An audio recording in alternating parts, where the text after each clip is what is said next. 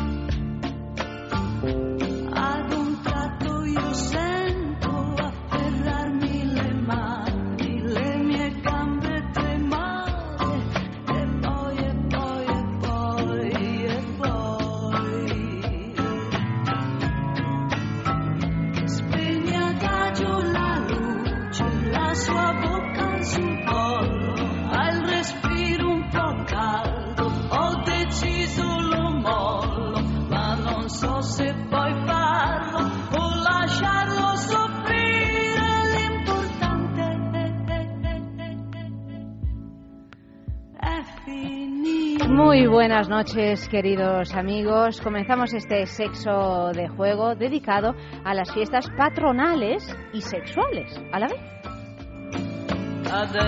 Nuestras direcciones de contacto sexo arroba es el Facebook es sexo y el Twitter arroba es sexo radio.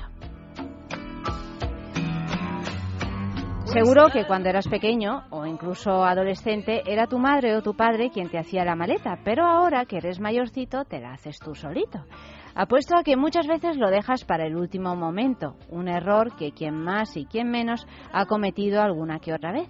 Pues no, tómate tu tiempo, porque esa es la manera de que te olvides de cosas que son indispensables para pasar unas vacaciones tan sanas y saludables como sexuales y divertidas. Buenas noches, Eva. Buenas noches. Tenemos aquí a Oli Acosta. Buenas noches. Muy buenas noches, Ayanta. Bienvenida, bienvenido Luis M. Hola, buenas noches. Tenemos como todos los martes la mesa llena de cositas interesantes que esta noche están todas así envueltas, son menos evidentes que en otras ocasiones y que seguramente pues ahora Oli nos seleccionará debidamente, ¿no? De eso se trata. De eso se trata. Qué curiosidad, Dios mío. En todo caso, saludamos a todos vosotros que nos escucháis y os recordamos que la juguetería es nuestra boutique erótica favorita. Y digo nuestra en realidad debería decir nuestras, porque hay tres, una en la travesía de San Mateo número 12, otra en la calle del Pez número 13 y otra en la calle Usandizaga número 5 en San Sebastián Donostia. Las primeras dos son en Madrid. Si os metéis en la tienda online, www.lajugueteria.com, pues eh, veréis que una vez que hayáis realizado vuestra, vuestra compra, podéis obtener un código, eh, un código, un descuento del 10%. ¿De qué manera? Pues solo tienes que incluir el código, precisamente, es sexo en mayúscula y todo seguido, y a tu pedido se le descontará ese 10%. Tenemos, como siempre, también el concurso de la juguetería con una preguntita, Luis, que... Pues una preguntita muy fácil para los que saben de festivales de música, porque no es otra que ¿cuál fue el primer gran festival de música? Hace ya tiempo. ¿Cuál fue? y... ¿Y cuánto fue? ¿Y ocho? Pues, yo diría ocho porque todo, es una todo cifra ocurre en el que todo ocurrió aquí, claro. Sí, fue el 68-69. Pero, pero, por ahí andará. Sí. Bueno, pues eh, una pistita más. A pues, ver, una más. Pues que hay dos películas, concretamente, aunque, aunque parecen muchas otras, hay dos. Una que es un documental que recoge todo lo que pasó en, en aquellos tres días. Y luego otra que recoge la trastienda, todo lo que pasó por detrás, el organizador, los problemas que tuvo para trasladar el, el concierto de, del sitio donde estaba originariamente a la granja de su tía y que en realidad hay poco sale del festival. Es más lo que todo lo que le supuso a él personalmente llegar a conseguir que este festival se hiciera realidad. Fue al final en el año 69. En el 69, eso es. Bueno, veranito del 69. El año en el que yo nací, que también pasaron un montón de cosas en el año 69. 68 y 69 son dos años importantes. Básicamente mi nacimiento, ¿verdad? ¿Eh? bueno, en estupenda fin. que estás. eh, sí, sí, desde luego. En fin, que eh, responder a esta pregunta. Si acertáis, tenéis que enviar vuestras respuestas a sexo arroba es radio punto fm, sexo arroba es radio punto fm. Si acertáis, pues, eh, pues tenéis un super premio. Un kit, Un un, kit. kit. contra la resaca, que está formado por un estimulante Excite Woman Fly, por una anilla vibradora, un lubricante Waterglide y una bala vibradora de Billu Indiscret. O sea, tenemos de todo para podernoslo llevar así mm, de viaje Claro, porque y- es todo pequeñito, y recuperarnos de las fiestas. Ayer Max nos explicaba exactamente cada uno por qué nos venía bien para para recuperarnos, pero bueno, la anilla vibradora porque es chiquitilla, Sí. se puede llevar hasta en el bolsillo del pantalón, en el ¿no? neceser, en el neceser. En el neceser. El lubricante, pues porque si tenemos una cierta deshidratación Sí, por eh, la resaca y por el calor, Efectivamente. pues también nos ayuda. ¿Qué más? El State Woman, pues para Porque- ponernos a punto. Y porque es un, ex- un estimulante maravilloso, maravilloso, con una efectividad rotunda. Rotunda. Rotunda, uno de los bestsellers en la juguetería pues desde hace 10 años en realidad. Y la anilla G3, que, que también eh, Sí, es una- rotundo, sí, es rotundo, sí. eh, porque mm, es una anilla redonda, y bueno, ayuda que si está la cosa un poco mustia, pues oye, se viene uno para arriba. ¿eh? Efectivamente, y ya con la vibración estimulamos el riego sanguíneo además de tocar ciertos puntos de una manera infalible. Estupendo. Pues este es el regalo de la juguetería de esta semana. Enviad vuestras respuestas a sexo arroba esradio.fm. Sexo arroba esradio.fm. Y mm, pues nada, ponnos un poquito. ¿No? Mm, Comenzamos ya, cuéntanos un poquito. Venga. ¿O qué hacemos? ¿Y, ¿O- por- y qué no? ¿Y por qué no? Sí, hoy eh, lo que hemos pensado es cambiar la agenda sexual habitual Sí. por eh, bueno pues por, por unos consejos que creemos que hay que seguir en, en caso de tener una mala experiencia durante las fiestas veraniegas porque por supuesto el grueso del programa va a ser todo lo contrario cómo divertirse y hacerlo bien y- nivelar esa falta en un momento dado de hidratación o de, de la que hablábamos no de por el Sí. calor por estar bailando todo el día en los conciertos y demás. Pero si se diera el caso eh, de tener una experiencia negativa pues también nos interesa que nuestra audiencia sepa qué tendría que hacer. Entonces hoy le hemos pedido a Luis que en vez de hacer la agenda habitual nos preparase los protocolos de actuación que han preparado algunos de los ayuntamientos españoles para indicar a las personas que puedan ser eh, víctimas de algún tipo de, de, mm, bueno de ataque violento o malo negativo eh, qué tienen que hacer eh, para bueno pues de, de ahí en adelante qué tienen que hacer para, para, para hacerlo lo mejor posible Un protocolo de actuación ante agresión sexual. Sí. Bueno, pues vamos allá. ¿Qué tenemos que hacer? Pues lo primero es llamar al 112 para comunicar los hechos y pedir orientación y acompañamiento si se precisa. A continuación, acudir al centro sanitario de atención primaria o servicios de urgencia más cercano para recibir atención médica inmediata. Se debe acudir sin haberse lavado ni cambiado la ropa, al menos hasta después del reconocimiento médico, así como la intervención, interposición de la denuncia. Tras el reconocimiento, debe solicitar el parte de lesiones y el informe médico, imprescindibles para adjuntarlos a esa denuncia. Y si pese a haber sufrido una, una agresión no se presentan lesiones que requieran asistencia sanitaria, es siempre importante acudir a los servicios sociales de atención especializada a mujeres víctimas de violencia de género para recibir el apoyo y el asesoramiento correspondiente. Pues tomamos buena nota de ello porque es verdad que a lo mejor nunca hemos pensado qué tenemos que hacer frente a una situación así y, y vamos ya a, mm, ahora sí que sí a- a- así que Ahora sí, al, bueno. al divertimento, a lo, a lo bueno, que gusta. suele ser lo más habitual, por fortuna, ¿no? Sí, sí, sí, la verdad es que sí. Y bueno, pues como tal hemos preparado una noche de consejos. Vamos a proceder a facilitar a nuestra audiencia algunos de estos consejos para disfrutar más durante las fiestas populares, festivales de música y o grandes eventos deportivos. Eso sí, para que disfrutes sobre todo más de tus encuentros sexuales. ¿Cuál es nuestro primer consejo? La hidratación, la primera y fundamental regla a seguir. El verano nos hace eliminar más líquidos, cosa que ya habíamos comentado, de los que eliminamos el resto del año, debido, entre otras cosas, a las altas temperaturas. En caso de que además seas de las personas que sigue la ruta de las fiestas populares por todo el país, para no perderte ninguna de las agitadas agendas nocturnas en cartelera, es básico que bebas mucho líquido a lo largo del día, preferiblemente agua, claro. Y es que además el agua es el mejor lubricante de todos. Es decir, que si se bebe mucha agua, se lubrica mejor. Sin duda, sin duda. No queremos decir que utilicemos el lubricante para la penetración, sino que bebamos mucha agua porque eso permite que nuestra capacidad de lubricación natural y los niveles de, agua en nuestro cuerpo nos permitan tener una, una reacción a, los estímulos que tenemos muchísimo mejor.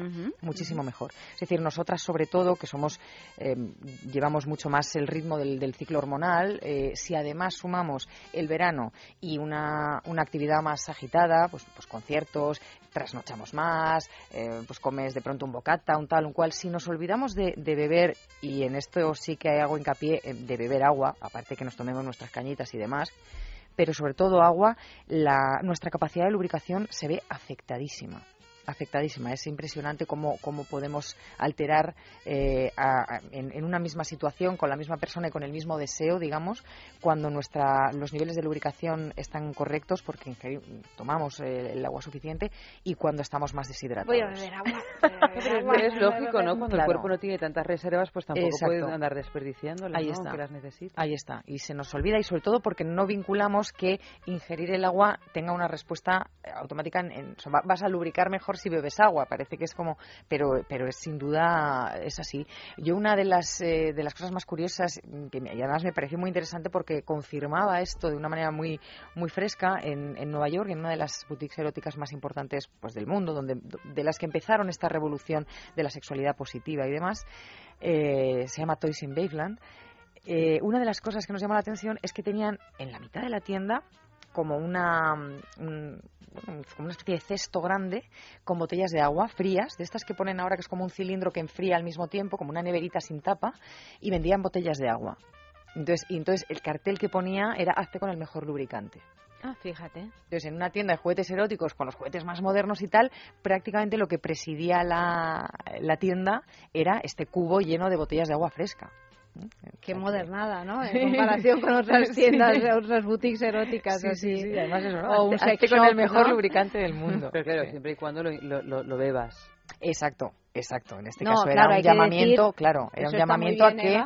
No, porque, no, es porque muchas veces el agua justamente hace lo contrario. Exacto, por eso por eso decía al inicio con el tema de la hidratación. relaciones, o sea, eh, coitales dentro del agua, eh, a menudo para las mujeres es un poco eh, sí, correoso. exactamente. Y ya cuando, por ejemplo, si estamos en la ducha y estamos jugando, utilizamos un gel, un jabón, ahí en el momento sí desliza, pero la, la reacción posterior, la sequedad o la reacción incluso de irritación, si hemos tenido penetración durante un rato y tal, la irritación que puede producir en los tejidos internos es considerable. Entonces, cuando nos referimos a agua en este caso, es bebida. Bebida, sí. No, no de al agua patos, sino de, de beber mucha agua. Pero bueno, en caso de que se necesite eh, un poquito de ayuda en este sentido, porque lo hemos dado todo en los conciertos al aire libre y bueno, pensamos que en un momento dado vamos a tener una noche eh, ya con una guinda estupenda, nuestra recomendación es que echemos al bolso un botecito de lubricante o unos sobrecitos que casi todas las marcas actualmente tienen formatos chiquititos para que bueno este aliado nos permita acabar la noche en condiciones. Y hoy os hemos traído algunos de estos eh, de estos lubricantes que recomendamos. Yo soy como sabéis fan absoluta del lubricante siempre digo que el lubricante es nuestro amigo y no tiene nada que ver con ser eh, con lubricar poco. Es decir eh, como sabéis la, la vagina solo lubrica en la entrada por las glándulas de Bartolino con lo cual todo lo que es el canal vaginal hacia arriba no tiene lubricación. Por tanto, lo que entra lleva un poco la lubricación de arrastre, pero, pero una vez dentro, eh, en realidad roza. Por eso hay veces que aunque no nos está doliendo la penetración por diámetro, digamos, o por longitud, sentimos que hay como una pequeña molestia y esto suele ser porque aquello que nos está penetrando irrita por el roce constante el tejido interno.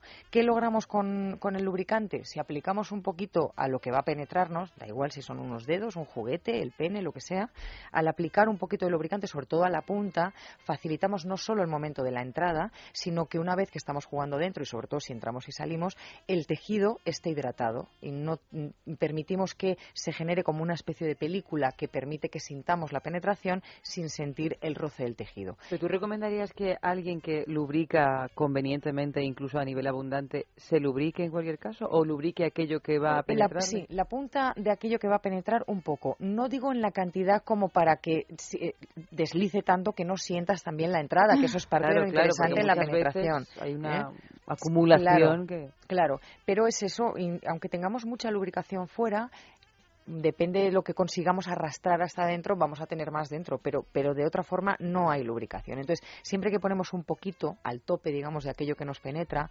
facilitamos y nos aseguramos que sobre todo después el tejido va a quedar rehidratado. Entonces, eso a nosotras nos da muchísimo confort.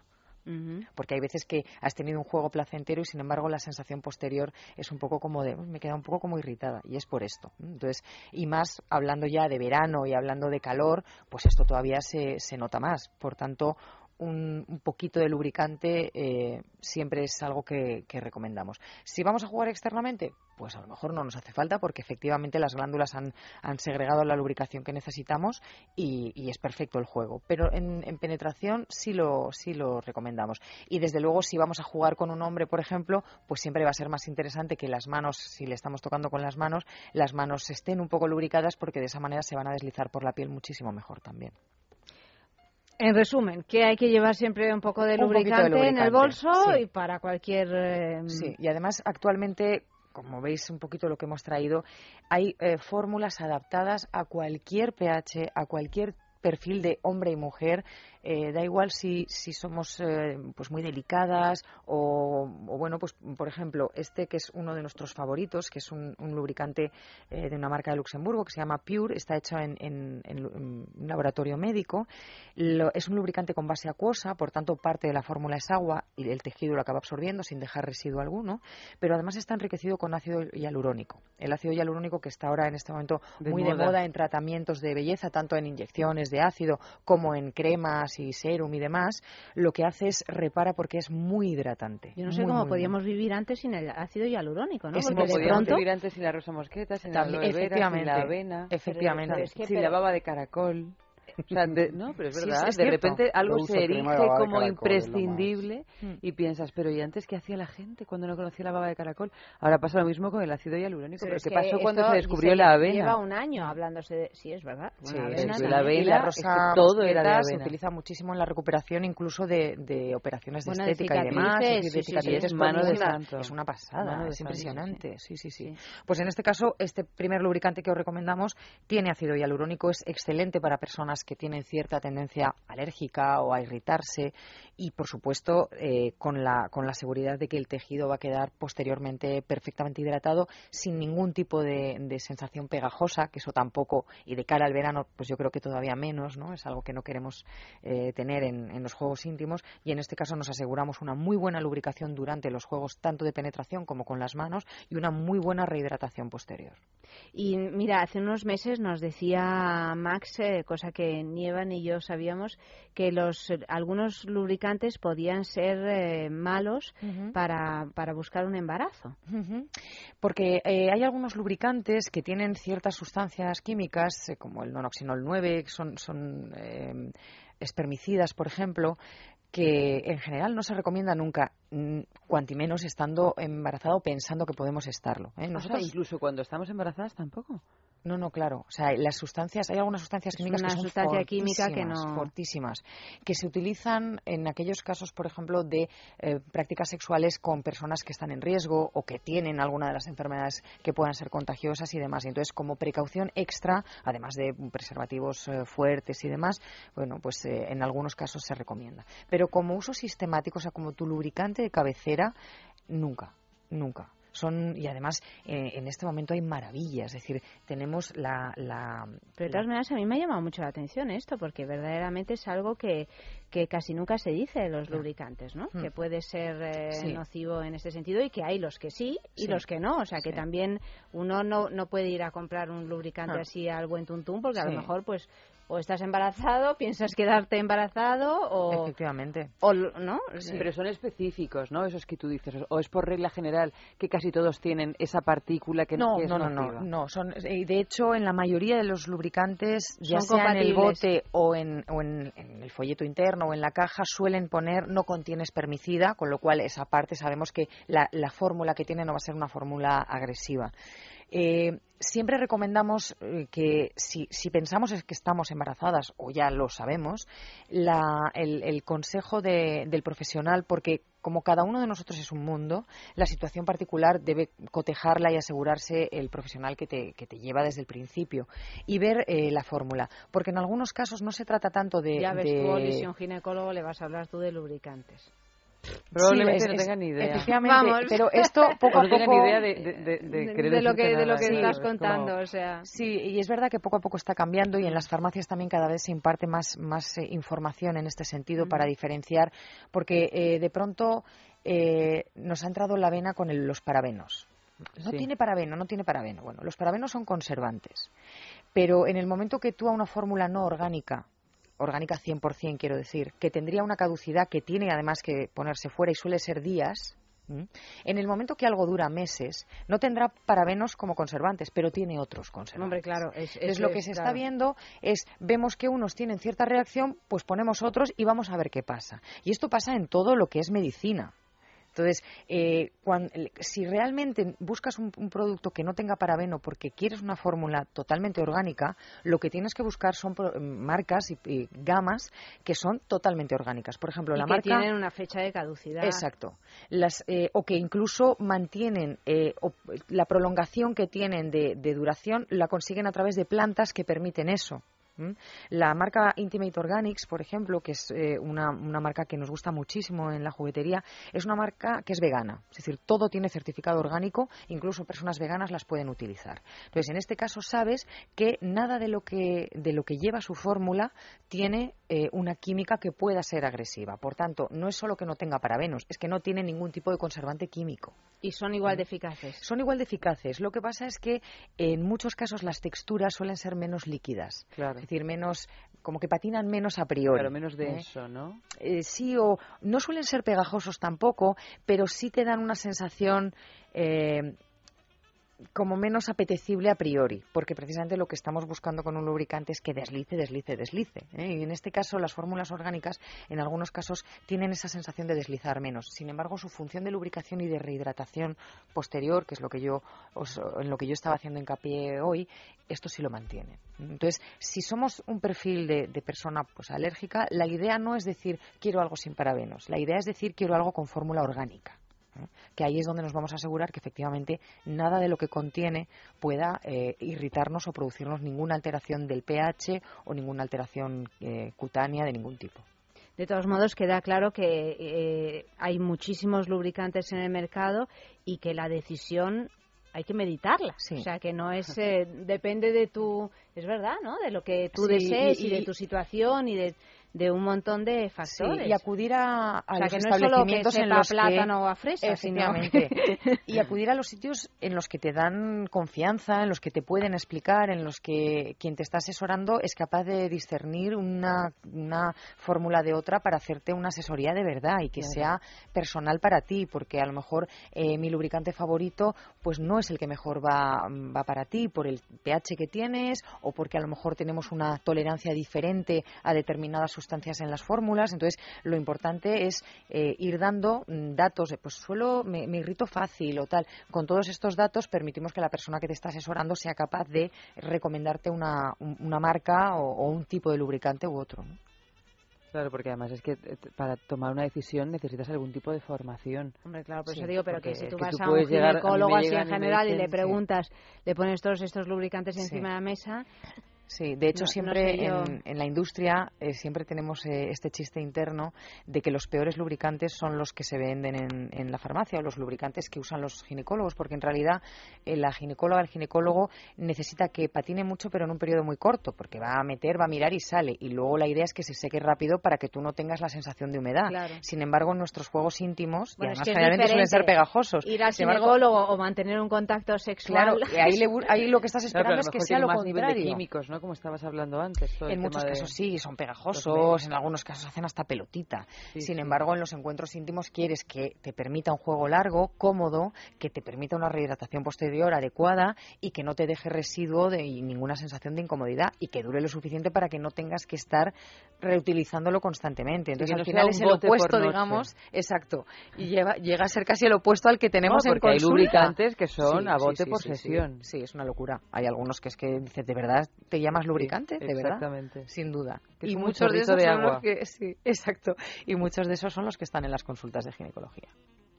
Bueno, pues eh, nos vas a hablar de alguno más. Seguimos. ¿Por dónde vamos? Eh, bueno, pues si os parece, segunda, segunda recomendación de la noche. Hablamos de la hidratación de agua y de la utilización de un buen lubricante en caso de, necesitarlo como extra. Pero vamos a hablar de algo que para mí es fundamental en todos, eh, en todos estos saraos y de esta agenda apretada de verano, que es lo que llamamos el kit de sexo seguro. importantísimo. importantísimo. En este sentido, países como Alemania y quizá más concretamente ciudades como Berlín, me parece que tienen mucho que enseñarnos, porque em, los berlineses no salen da igual si es una fiesta de, que tiene pinta de que va a durar horas y que no sabemos muy bien cómo va a acabar, pero sobre todo cuando hablamos de festivales y sobre todo de un festival tras otro a lo largo del verano. Nunca, nunca salen eh, sin eh, llevar el kit de sexo seguro. ¿Qué es exactamente? Pues eh, fundamentalmente es no dejar en manos de nadie más eh, los productos y los accesorios que tú necesitas y que a ti te van bien para mantener la relación sexual satisfactoria que mereces y quieres. Entonces, si sabemos que de los 3 millones de preservativos que hay en el mercado, pues hay unos cuantos que no van bien porque no me ajustan, porque siento menos, porque incluso me irritan, porque el lubricante que tienen incorporado no me va bien, si yo sé eso, lo que no puedo hacer es dejar en manos del destino que el encuentro sexual de pronto me lleve a ver que esa persona o casualidades de la vida tiene justamente esos preservativos que no me van. O todavía peor, que nadie tenga preservativos. Efectivamente, efectivamente, ahí lo has dado. ahí lo has dado común. Efectivamente también. Entonces, o que lo tengan guardado en la cartera ahí bien recalentado y se rompa el preservativo. Exacto. Como regalo de primera comunión. Eh, sí. se rompió. Para evitar sustos, para evitar, pues eso, que, que de pronto el destino te depare una historia que era opuesta a lo que tú pensabas que iba a ser. Sí, que lo que era una fiesta se convierta en un drama. sí, sí. Y porque yo creo que ya somos adultos y, bueno, y tanto, y lo digo más enfocado quizá a la mujer, porque el hombre como que da por hecho que en un momento dado, si salgo de noche, quién sabe, aunque sea un condón, me, me llevo, me echo al bolsillo, ¿no? Pero eso además de ser un kit absolutamente incompleto, eh, no hay que llevar un neceser, eh, un mini neceser. Por eso los hombres llevan bolso hoy por hoy. Eh, claro, si es que además un mini como los de avión, los chiquitillos que te dan cuando uno hoy en día le pasan a primera porque hay overbooking. Hoy en día no, te cabe el bolso, te cabe hasta en la maleta, necesitarías una maleta y eso sí que no es operativo. Pero fíjate, el, el kit básico que, que os que os voy a contar, en realidad entra en un bolsillo de un vaquero, de un pantalón vaquero, metido, por ejemplo, en una bolsita de estas de zip, de autocierre. Y, bien, sacándole el aire, lo cerramos y al bolsillo. ¿Y qué contiene? Lo que para mí es básico. Eh, por supuesto, varios preservativos de esa marca que nos gusta. Varios, varios. Sí. Tampoco hay que ser tan agorero pensar que con uno basta. Claro, porque de pronto, yo que sé, se me ha caído. O yo que sé, o jiji jaja y me, lo he puesto al revés y lo que sea. O, quiero echar otro. Eh, además, si tenemos suerte, además, si la cosa ha ido bien claro, y, la cosa se nos da bien. Que queda mucha noche por delante, ¿por qué no? Bueno, pues, pues poder tener opciones. O que no somos dos, sino varios. También, otra también, posible opción. En estas noches alebrestadas, claro. tus 15 preservativos de base. Eso, tú pues, llevas la caja pues entera de preservativos. pero tres por lo menos, así como de número mínimo, yo sí diría. Yo sí diría. Un par de sachets de lubricante, sobrecitos de lubricante. Hoy, por ejemplo, el que os muestro, Liquid, Liquid, Silk, que es uno de nuestros lubricantes favoritos, extraordinario en esta rehidratación de la que hablábamos. Tiene un formato cómodo porque, como veis, son 20 mililitros, con lo cual nos permite con un mismo sachet por lo menos más de un juego. Con lo cual, si llevásemos dos, pues ya tenemos una noche por delante con mucha posibilidad de juego diferente. Em, ¿Qué más? Preservativos. lubricante. Preservativos. Lubricante. Cuadrante. Cuadrante de látex. ¿Qué es cuadrante de látex? Los cuadrantes de látex, algunas personas seguramente las, las unen, lo visualizan como el cuadrante del dentista. Son esta especie de rectángulos finos, finos de látex que efectivamente se usan en muchos dentistas cuando hay una operación, por ejemplo, pero que eh, no son exactamente iguales porque son un poquito más anchos los que están diseñados para tener contacto sexual, pero viene a ser un poco eso, es una especie de sabanita pequeñita, eh, muy fina, muy fina de látex, que nos permite un sexo oral sin riesgos. Cunilingus. Por ejemplo, cunilingus o también eh, juegos anales, es decir, la estimulación con la lengua de la zona anal que también puede acarrear eh, determinados problemas que no queremos y flora y fauna que no queremos en nuestra vida, todo esto se evita con la utilización de un DAM o eh, cuadrante de látex. La sensibilidad está ahí porque tiene el grosor de, un condón fino. O sea, no es como si te pusiéramos una sábana. No, no, no, no, en absoluto. Nos, nos permite mucha sensibilidad y nos permite sobre todo jugar con toda la tranquilidad del mundo independientemente de donde estemos, ¿no? Porque además, pues de pronto llevamos todo el día bailoteando, sudando, tal, y, y, bueno, y el encuentro ocurre no precisamente en la habitación del hotel fastuosa con una ducha estupenda y un jacuzzi, sino pues en la queda lejos. Efectivamente, ahí lo has dicho.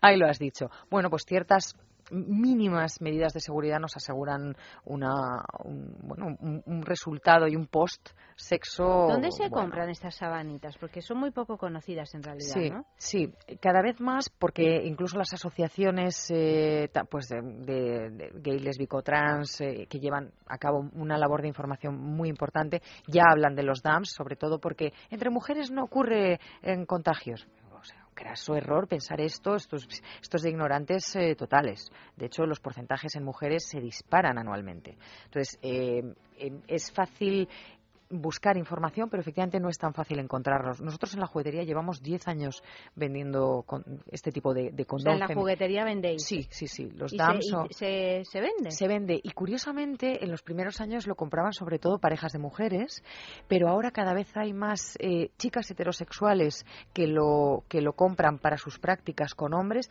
y hombres que lo, que lo compran para tenerlo en su, en su kit, ya sea en casa o en, este, en esta bolsita de la que hablamos, mm, para poder practicar tanto ellos a ellas como eh, ellas a ellos analmente. O sea que cada vez empieza a ser más normal, cada vez estamos yo creo que entendiendo que sería fantástico y maravilloso no tener que usar nada de esto, pero la realidad es que debemos utilizar esto. Y que un embarazo o el SIDA no son las dos únicas cosas, ni probablemente hoy en día las peores que podemos tener. Y en contagios, sobre todo en mujeres que se transfieren a los fetos, eh, se, os saltarían las lágrimas de ver lo que puede pasar con una infección no detectada a tiempo, no solo en nuestros cuerpos, sino en, en nuestros hijos en un momento dado y en nuestras parejas, por ende. ¿no? Sea que es importante tenerlo en cuenta.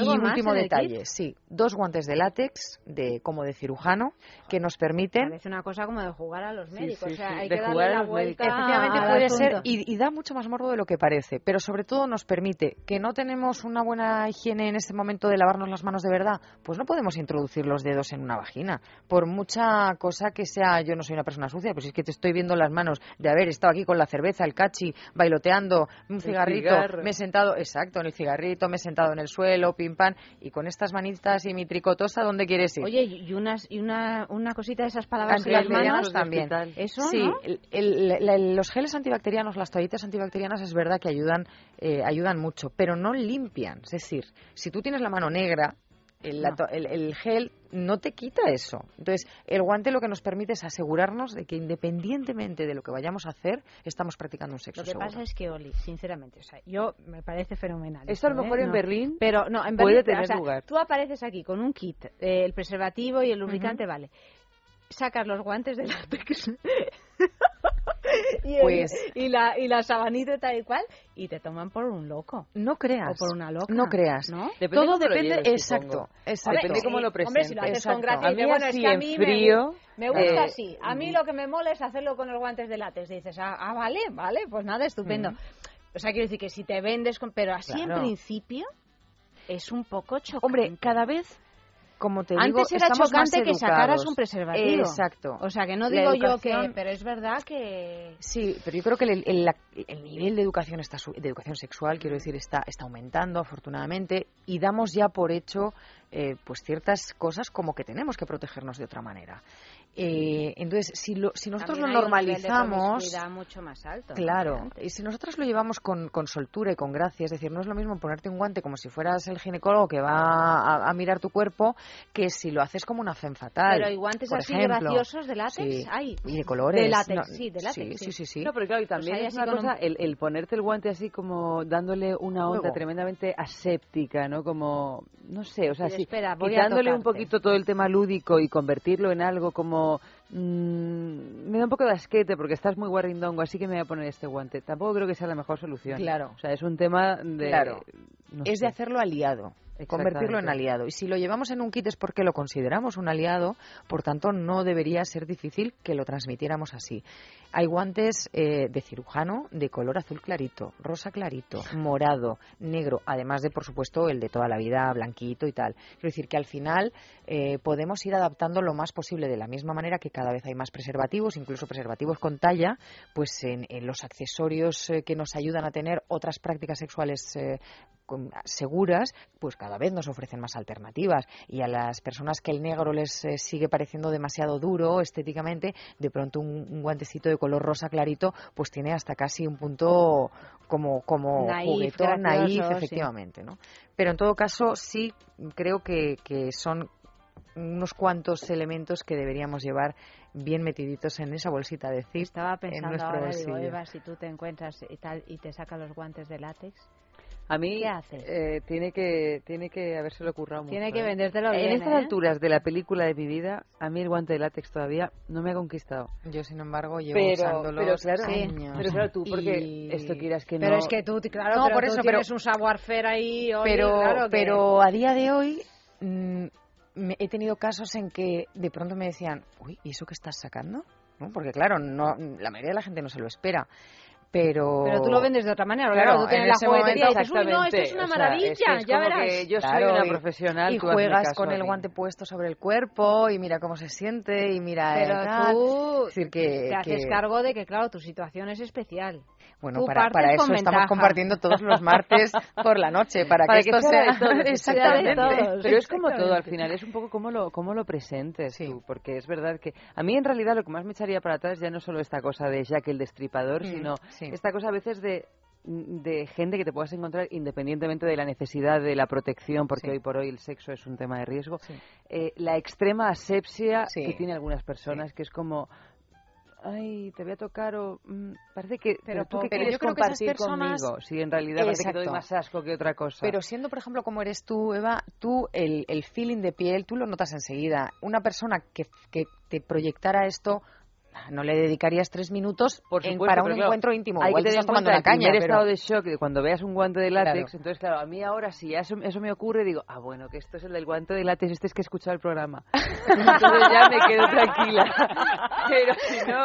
a mí me viene solo con guantes de látex. Claro, claro. Pero si no hubiéramos hecho este programa y a mí me saca alguien un guante de látex, lo primero que diría es como... Pero tú eres imbécil. ¿Será pelotudo? Bueno, pues, imbécil en el idioma que quieras decírselo. Ahora ya me quedo mucho más tranquila. No, no, está claro que hay que hacerlo con, con... seguridad y que se puede convertir en algo lúdico. Hay que convertirlo en algo lúdico. bueno, en realidad cualquier protección que no deja de ser siempre algo un poco mm, no hay que convertirlo en algo lúdico porque los preservativos lo hemos convertido bastante en algo lúdico mm. entre otras cosas porque hay mil muchísimas opciones. tipos y opciones y que se pueden convertir en sí mismos en un juguete también, ¿no? O sea Y si lo elegimos bien, por eso digo que es importante que cada persona lleve aquellos que le gustan, porque si sabes que hay unos que te hacen sentir mucho más y mejor, pues asegúrate de que no te falte, porque la diferencia entre un preservativo y otro es abismal pero abismal. Fíjate cómo ha cambiado eso también, que antes había un preservativo que era único y, que te apretaba o que se te caía o que te daba alergia o que daba igual, esto es lo que había y ya está. Y ahora, pero todavía no se sabe mucho. Esto hay que decirlo más. Sí, porque haremos hincapié. Hay que hacer hincapié en el tema de que hay preservativos para todos los gustos y colores. Vamos con nuestro noticiero ardiente.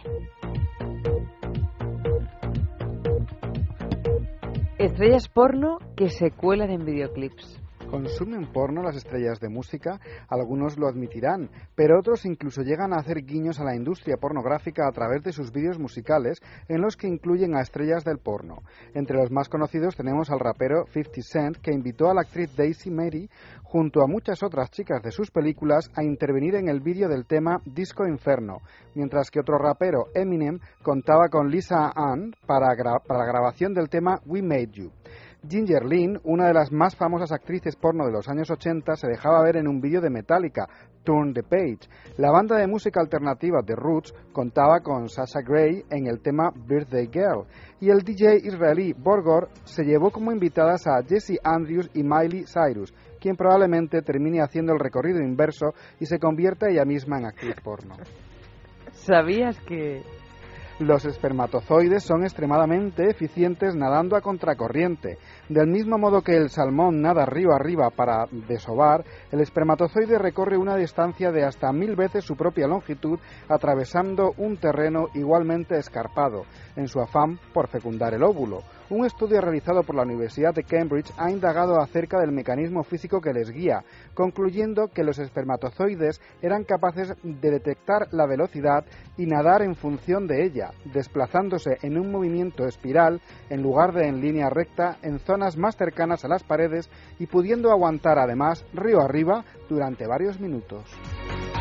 El uso del tanga produce infecciones vaginales. Las infecciones vaginales se producen principalmente por una mala o poca higiene y por las relaciones sexuales, pero el uso de algunas prendas íntimas como el tanga favorecen la proliferación de microorganismos bacterianos, ya que por su diseño tan delgado y pequeño provoca que la tela de esta lencería roce continuamente con el ano y la vagina.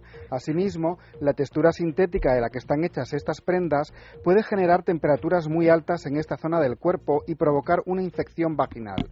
Por esto es recomendable reemplazar las tangas por, por por otro tipo de, pieza tipo bikini, ya que estas son más saludables para la vagina. Procura también que toda tu lencería sea de algodón para evitar irritaciones en la vagina.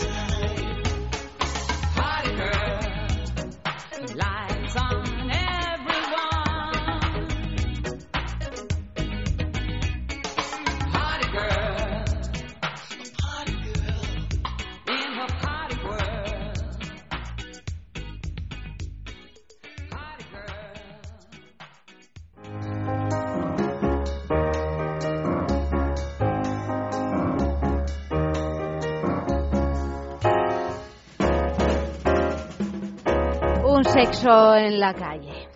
Pues nada, les hemos dicho, has vuelto a las fiestas patronales de ese pueblo en el que veraneabas de pequeño, pero esta vez te llevas a tu pareja, que es traviesa, le gusta ponerte a prueba y se ha llevado un juguetito con mando.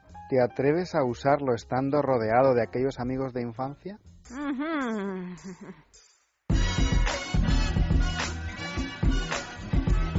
Hola, soy Carlos Trova y soy cantante. Imagínate, en verano con todas las verbenas que hay, que vas ahí con, con la guitarra, estás con la chica, bueno, es que desde el escenario incluso sería divertido que estuviera ella con mis amigos en la verbena, ahí abajo, y yo tocando desde arriba con el juguetito. Bueno, sería genial. Hola, soy Gloria y soy abogada matrimonialista. Hombre, claro que sí. Si solo lo sé yo y mi pareja, vamos, encantada de tener la complicidad de jugar con, con, los amigos, aunque sean de la infancia, me da igual, vamos, seguro que me lo pasaba pipa. Ahora, no sé cuánto iba a durar con los amigos porque seguro que me ponía toda nerviosa y al final acabábamos yendo a casa antes de tiempo. Eso o no sé, o alguna medida intermedia. Hola, soy John Gray y soy actor porno.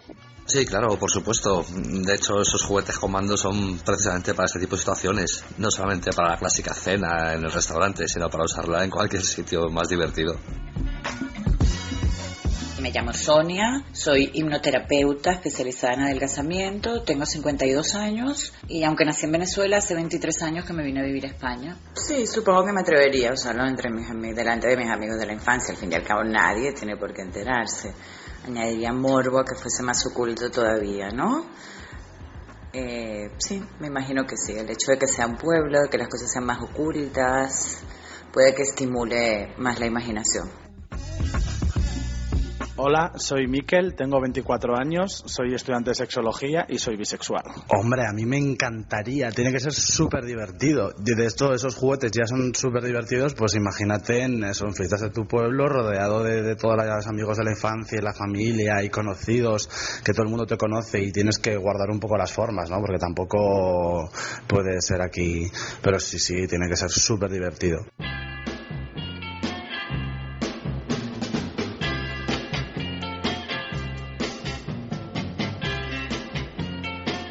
El tema del día, el tema del día, ya sabéis que tenemos nuestro premio del fin de semana en el balneario de la Ermida. El tema del día es, ¿yo qué pondría eh, en el kit de supervivencia para mm, tener un encuentro sexual inolvidable? Exactamente, es decir, que queremos que nos escribáis el Quijote, no un haiku al uso, porque yo en el kit pondría...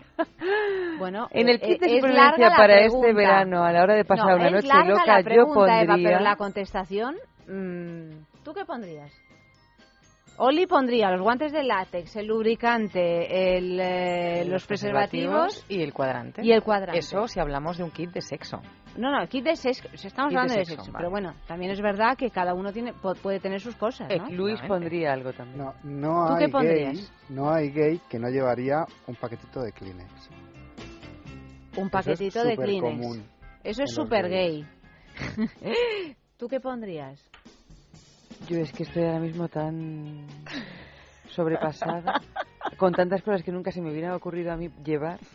Dices, voy, yo voy a, me voy a llevar el troll, la maletita de ruedas, la mediana, y ahí ya voy con todo, ¿no? Sí, yo mira, lo único que se me ocurre es, por Dios, que no nos quedemos sin tabaco. Para después. Porque después de bueno, todo mira, eso, muy mal, también. por Dios, que se yo, nos acabe el tabaco. Yo en esta línea de Eva, hombre, cigarrito lo agradezco, pero un bombón también. Un bombón. A mí me entran ganas de comer bombones, chocolate. chocolate. Pero tú piensas que estamos en verano con el calor que hace. No, sí, sí, en verano. Pues un helado bombón. Un lacasito. un que va como envuelto no, pero no un, un M&M's que se derrite en tu boca y no en tu mano y puedes pasarte las dos horas de sexo desenfrenado con el lacasito ahí. Si yo me como un lacasito, me como el bote y no pasa nada. No se te deshace nunca. y luego, como es pequeño para compartir, en cuanto acabes, rápidamente para que no te pida. Pero eh, el, el lacasito antes, digo, el M&M's antes, de, antes del cigarrito o el cigarrito... Bueno, en mi caso, antes del cigarrito. Y, en el momento en que lo tienes en la boca, raca, lo enciendes. Yo soy también igual de cochina que tú. A mí el, doblete, que todo el mundo me dice, pero ¿cómo? Pero te... Sí, sí, sí, sí, sí. sí, yo también, es incomparable. Totalmente, es maravilloso. Bueno, estamos hablando ya de vicios, ¿eh? no de kit de supervivencia, porque el chocolate y el tabaco... No, claro, desde luego, desde luego. Bueno, entonces, la pregunta exacta del tema del día es... ¿Cómo era? Yo ¿Qué necesitas para una noche? ¿qué pondrías? ¿Qué pondrías? ¿Qué pondrías en un kit de supervivencia para una noche de sexo patronal? De sexo de sexo loco. ¿Qué pondrías? De sexo loco patronal. Eh, patronal no, Eva, no la líes todavía. Pero si es que el programa se llama fiestas no, patronales. Sé, fiestas patronales. Kit, de sexo seguro. Kit de, sexo supervivencia. De sexo seguro, sí, vale. De bueno, es para asegurarse la supervivencia también en muchos casos. ¿no? De sexo. ¿Qué llevaría tu kit de sexo seguro? Ah, vale, muy bien, Eva. Has conseguido resumir el Don Quijote. Estupendo. Oye, pues este es el tema del día. Podéis enviar vuestros mensajes a sexo arroba sexo arroba y pues eh, el mensaje que más nos guste lo premiaremos eh, los jueves, en la mañana de Federico, entre las once y media y las doce, con un eh, ¿Con qué lo premiamos? Ah, con un fin de semana en el balneario de La Ermida. www.balneariolahermida.com. Meteros en su página web, que es un sitio realmente fabuloso. Un fin de semana para dos personas con alojamiento, desayuno, circuito termal los dos días. Y el circuito termal del balneario de La Ermida no es un circuito termal normal. No, no, no. ¿Por qué? Porque tiene esas aguas minero-medicinales que nos vienen que nos vienen muy muy muy bien. O sea que este es el premio, un super premio. A participar todos. Dicho esto, pues eh, seguimos eh, desarrollando el tema del día de las fiestas patronales y sexuales. ¿De qué manera? Pues vamos allá. Mm, más cosas que no, se, no debemos dejar de hacer cuando vamos a eventos masivos y fiestas populares. Madre mía, me estoy empezando a asustar. A ver, más cosas. Si tienes intención de ligotear, piensa que cuanto más tarde empieces a flirtear, muy probablemente estarás más cansado y por ende rendirás menos en los encuentros sexuales. En todo caso, que no cunda el pánico, aquí os traemos una ristra de estimulantes para energizar el riego sanguíneo en la zona genital y ayudarte así a que tu respuesta corporal sea lo mejor posible. ¿Un estimulante? Sí. ¿Qué es un estimulante y cómo funciona? Pues los estimulantes son cosméticos de uso tópico, es decir, lo aplicamos externamente y funcionan haciendo una función vasodilatadora, es decir, mejorando, ampliando el canal de riego, mejorando el riego sanguíneo en la zona en la que lo hemos aplicado. Pero son esos que dan calor, frío. Estos son partes, es decir, eh, cuando hablamos de estimulantes de, uso tópico, todos tienen el efecto vasodilatador. ¿Qué pasa? Que las distintas marcas lo que hacen es añadir a este efecto común un efecto añadido y ahí es donde podemos encontrar algunas marcas que tienen estimulantes con efecto fresquito, estimulantes con efecto calor estimulantes con efecto frío-calor, es decir, vamos pasando de uno a otro. También eh, hay marcas que no tienen ese eh, efecto añadido, sino simplemente nos aseguran una mejora del riego sanguíneo. Entonces, en principio, eh, son prácticamente todos compatibles con, preservativo, aunque sí hay algunas eh, marcas que trabajan fórmulas más aceitosas y el aceite y el látex pues no se llevan nada bien y corremos el riesgo de, que se perfore además es que produce calor y quema. Entonces, aceite y látex nunca juntos, pero la mayoría de los estimulantes del mercado tienen fórmulas aptas para el uso con preservativo. También lo dice, me imagino. Sí, sí, sí, sí, sí. En todos los que no son aptos pone claramente no apto con preservativo, no apto con látex, pero lo pone claramente. Cuando no pone nada, es que en principio sí lo es. ¿eh? O sea que siempre que veamos que queramos estar seguros ante eh, cuando es una fórmula que no es apta, nos lo van a indicar. El, cómo se utiliza un estimulante y cómo nos ayuda eh, en un momento como este, ¿no? en el que estamos pues bueno, pues más deshidratados de alguna manera.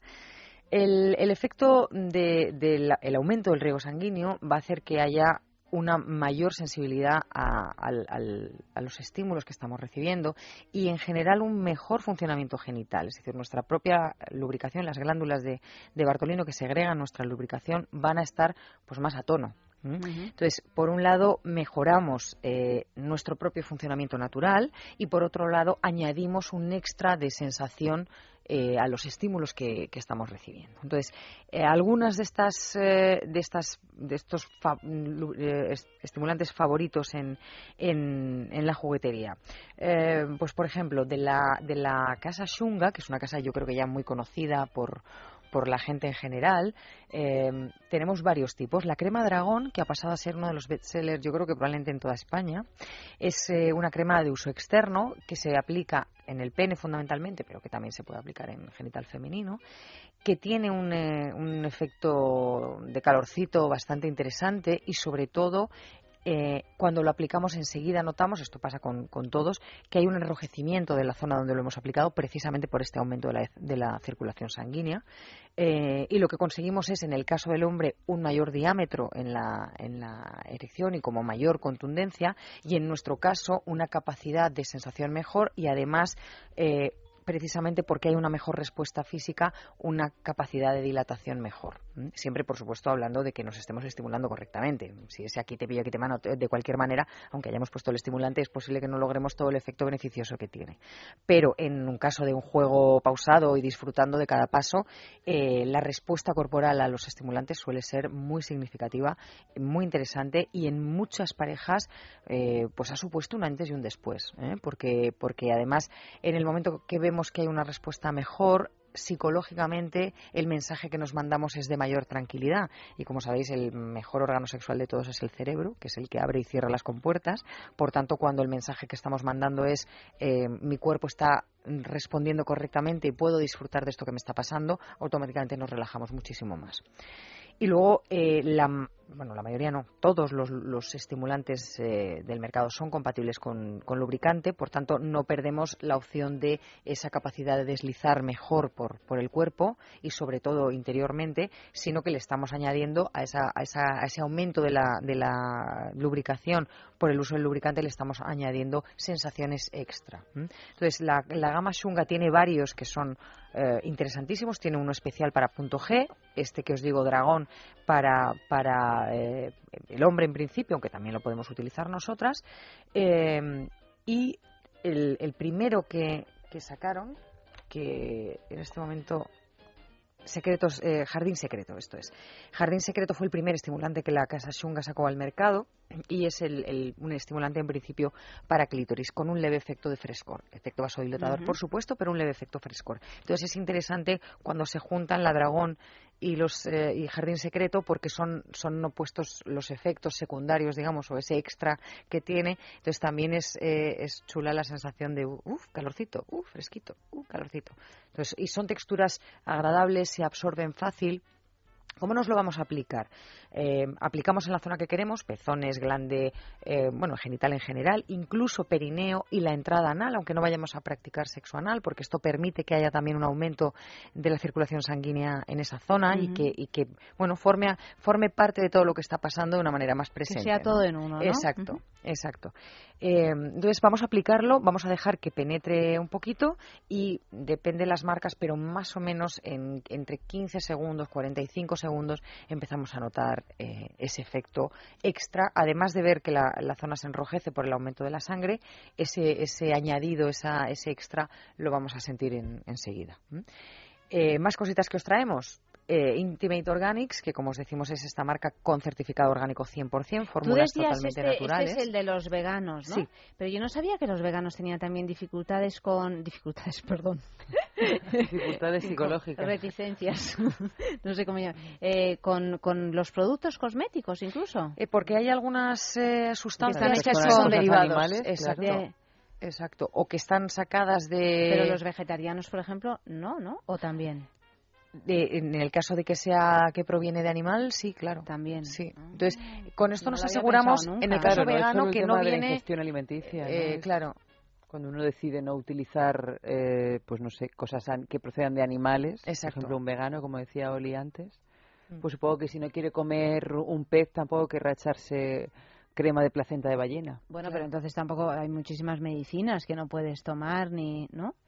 Claro, yo me imagino que ahí eh, la búsqueda es más exhaustiva porque el mundo del medicamento creo yo, igual estoy equivocada, es verdad que hay otros países en los que la medicina alternativa como homeopatía y demás que no tienen nada animal eh, está absolutamente asentada y tal, pero en España todavía sí Alemania, es verdad por ejemplo, Alemania, antes de, Berlín. Tú puedes decir en Alemania si quieres en tu, en tu seguridad social si quieres el tratamiento de medicina normal o la homeopática. O sea que en ese sentido en España todavía vamos un poquito más atrás, pero poco a poco vamos encontrando productos de este tipo que para estas personas asegura que lo que estás utilizando primero no va a tener nada químico, por lo tanto eh, muy probablemente no tengas ninguna reacción ni, ningún efecto negativo. Y segundo tenemos la tranquilidad de saber que el producto que estamos utilizando no vulnera los, eh, los valores que hemos decidido llevar a cabo en nuestra vida impresionante, oye. no, no, bueno, está muy bien que todo. Yo me imagino que hace unos años no había de nada, ¿no? O sea, que no deja de ser sí, sí, sí. productos todos muy nuevos. Efectivamente, y cada vez más naturales. Max, por ejemplo, que es otra de las marcas que os traemos, que tiene dos estimulantes, bueno, tiene, tiene una gama de productos muy interesantes. Los que os hemos traído hoy son dos estimulantes de uso tópico, uno más eh, pensado para el hombre, que se llama Maximum Gel, y otro para, para la mujer, que es Warming Gel. Los dos tienen fórmulas orgánicas también, naturales. El, eh, Maximum Gel es una crema de color verde, como si hubiéramos machacado unas hojas. Bueno, que de hecho es bastante así. se aplica en, en, el pene y el, el, aumento de la circulación y, de, y, del diámetro es instantáneo. Nosotros las primeras veces que recibimos este tipo de producto lo probábamos en los pezones, por aquello que bueno pues estábamos nos metíamos al baño de la juguetería y probábamos con el dedo y de pronto nos entró un ataque de risa porque la reacción de los pezones fue instantánea. O sea, se quedaron absolutamente erectos, es un boom, hay una reacción muy, muy rápida. Y tengo un amigo que. O sea, que eso que hacían en las películas, bueno, no ya en las películas porno, sino en las películas cuando hay una escena de ponerse hielo, de ponerse hielo para que el pezón esté más bonito, con esto ya lo tiene resuelto. Eh, sí, pues sí, porque dura. Sí. Es, es una cosa como para llevar en el kit de maquillaje. efectivamente, efectivamente. Tengo un amigo que siempre me decía, yo el tema de los juguetes lo entiendo más, pero la cosmética, esto de los estimulantes, yo no sé si esto, esto funciona de verdad. Y bueno, Max, como muchas otras marcas, producen sobrecitos para pues de unidosis, efectivamente, de, una monodosis para ver si me, si me gusta. Digo, bueno, pues nada mejor, llévate uno y ya me contarás. Y al día siguiente volví y se compró dos botes. Yo pensaba que me estaba vacilando. Me dice, no, no, dame dos. Digo, pero chico, dos. Y dice, eh, o sea, tuve que tragarme mis palabras. En el momento que lo utilicé dije, ¿pero qué? Es esto. Y yo sin saberlo. Y aparecías en mi mente y diciendo, si me estuviera viendo estaría diciendo, ¿lo ves? Te lo dije. Y al día siguiente vino y se compró dos botes. Me dijo, esto no va a faltar en mi ajuar, pero vamos, nunca. A mí estas roturas de stock que puedes tener de vez en cuando no me interesan. Yo quiero tener mi stock y es un fan absoluto desde entonces de este producto. A que al final es encontrar el que, el que realmente se ajusta a ti, sea por la fórmula, eh, sea porque el efecto es justo el que quieres, pero hoy en día es verdad que como todo, como, en todo, en todas las facetas de la vida, pues bueno, también hay mucha cosa mala. Pero si vamos a un establecimiento riguroso y donde vemos que hay calidad y donde las personas que te están asesorando saben lo que tienen en las baldas, hoy en día hay verdaderas maravillas y se adaptan a cada perfil. ¿Eres vegana? Tienes una opción. ¿Buscas más diámetro pero menos tal y con más efecto de tal? Lo tenemos también que eh, es simplemente que te apetezca, te apetezca, experimentar por ahí. Porque ole, oli, eh, ole, ole, ole, ole, ole, ole, Pero oye, Oli, eh, en, la juguetería, y, sé que ahora tú no estás así de, cara al público, o sea, no estás, pero estuviste en su sí, mucho. ¿Cuál es la cosa más así extraña que te han llegado a pedir? En cuanto a cosmética. En cuanto a lo que sea. O sea, alguien que de pronto te, te pregunta algo que. Pues mira, hace pues como nueve años, o sea, llevábamos muy poquito tiempo abiertos, vino una, una chica y me dice: em, Quiero eso que se dan las actrices porno para tener la vulva siempre rosita pero me, quedé boquiabierta. además es que lo dijo, ¿sabes? Sabía exactamente el efecto que quería. No sabía ni en qué formato venía, si era crema, si era polvo, si, era maquillaje, exacto. Pero ella decía, yo veo actrices que no son tan jóvenes y tienen unos labios rosas carnositos perfectos. Y bueno, la, piel con la edad se va oscureciendo un poco. Y me decía, algo hacen que eh, siempre tienen el genital perfecto, abren las piernas y aquello parece de una chica de 20 años, pues yo quiero esto mismo. Yo me puse a buscar como una loca en ese momento. Y, en ese, y de hecho, además, como teníamos bastante contacto con algunas actrices eh, porno, eh, con quien tenemos mucha confianza, mm, pues le, yo le pregunté y me decía, pues chica, en concreto nosotras nada pero somos ya, así, claro, nosotras somos así. Mm, de hecho, una de ellas es, es, brasileña y me decía, yo es que claro, ya tengo un tono diferente, o sea, de pronto tampoco quiero abrir la tierra. Exacto, es como que esto, el, mi tono es, es, el que es, ¿no? Pero empecé a buscar y en los primeros años no encontré, o sea, sí encontraba algo como tipo maquillaje, digamos, pero no era eso lo que esta clienta me estaba pidiendo. Lo que me estaba pidiendo, que lo encontré tiempo después y que de hecho se vende, es lo que se llama un blanqueador y tiene eh, eh, es de, utilización tópica, igual que los estimulantes, eh, y poco a poco lo que va haciendo es, es como si hiciera como un pequeño peeling constante, entonces va quitando esas capas de piel eh, más externas que tienen ese tono un poco más oscuro, como si hiciera un, como si fuera decapando de alguna manera, pero lógicamente con, eh, fabricados en, en, laboratorios de cosmética con los controles rigurosos que tiene cualquier producto de cosmética. O sea que lo que pedía esta chica lo habían pedido otras mujeres. Sí, pero no, pero me costó para que lleguen ¿eh? a, a, producirlo se ve que es algo que sí, y de hecho una demanda. Hoy en día en, en nuestro en nuestro catálogo, digamos, puede que no haya siempre en stock todas las marcas, pero al menos hay tres marcas que, que fabrican este tipo de cosméticos. Pero ¿y te quedaste con el contacto de esta mujer para decirle años después? Sí, sí, sí. Esto es. ya lo tengo, lo tengo. Sí, vino rápidamente, claro. Y lo compró. Sí. Fíjate, todo maravilla. Sí, y ya yo creo que era, mira, ya no sé ni si, si en el fondo me importa, en aquel momento era como, pues lo quiero, lo quiero, lo quiero, ¿no? En este momento de mi vida, pues estoy en otro punto, pero sí lo quiero probar, porque ya que dije, pues esto tiene pinta de dejarte el genital como, vamos, como una veinteañera, pues no vaya a ser que sea verdad en mi caso también, y aunque ahora no sea algo que para mí sea prioritario, de pronto descubro que, que abro las piernas y digo, mira, lo que hay ahí. Esta soy yo. Efectivamente. Bueno, otro sexo en la calle, Luis. Pues como el verano es propicio al exceso en muchos sentidos, comes más, bebes más, trasnochas más, les hemos preguntado cómo afecta eso a su vida sexual. ¿Aumenta o disminuye?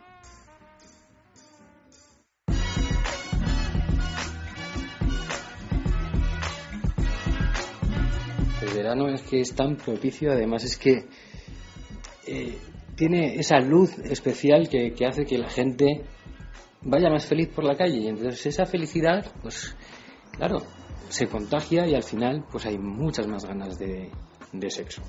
Sí, eh, afecta positivamente. La verdad es que depende, depende de los años, porque cuando he tenido pareja más o menos estable, pues, pues bueno, en vacaciones es cuando más lo noto, porque estás relajada, tienes tiempo, no tienes que mirar el reloj.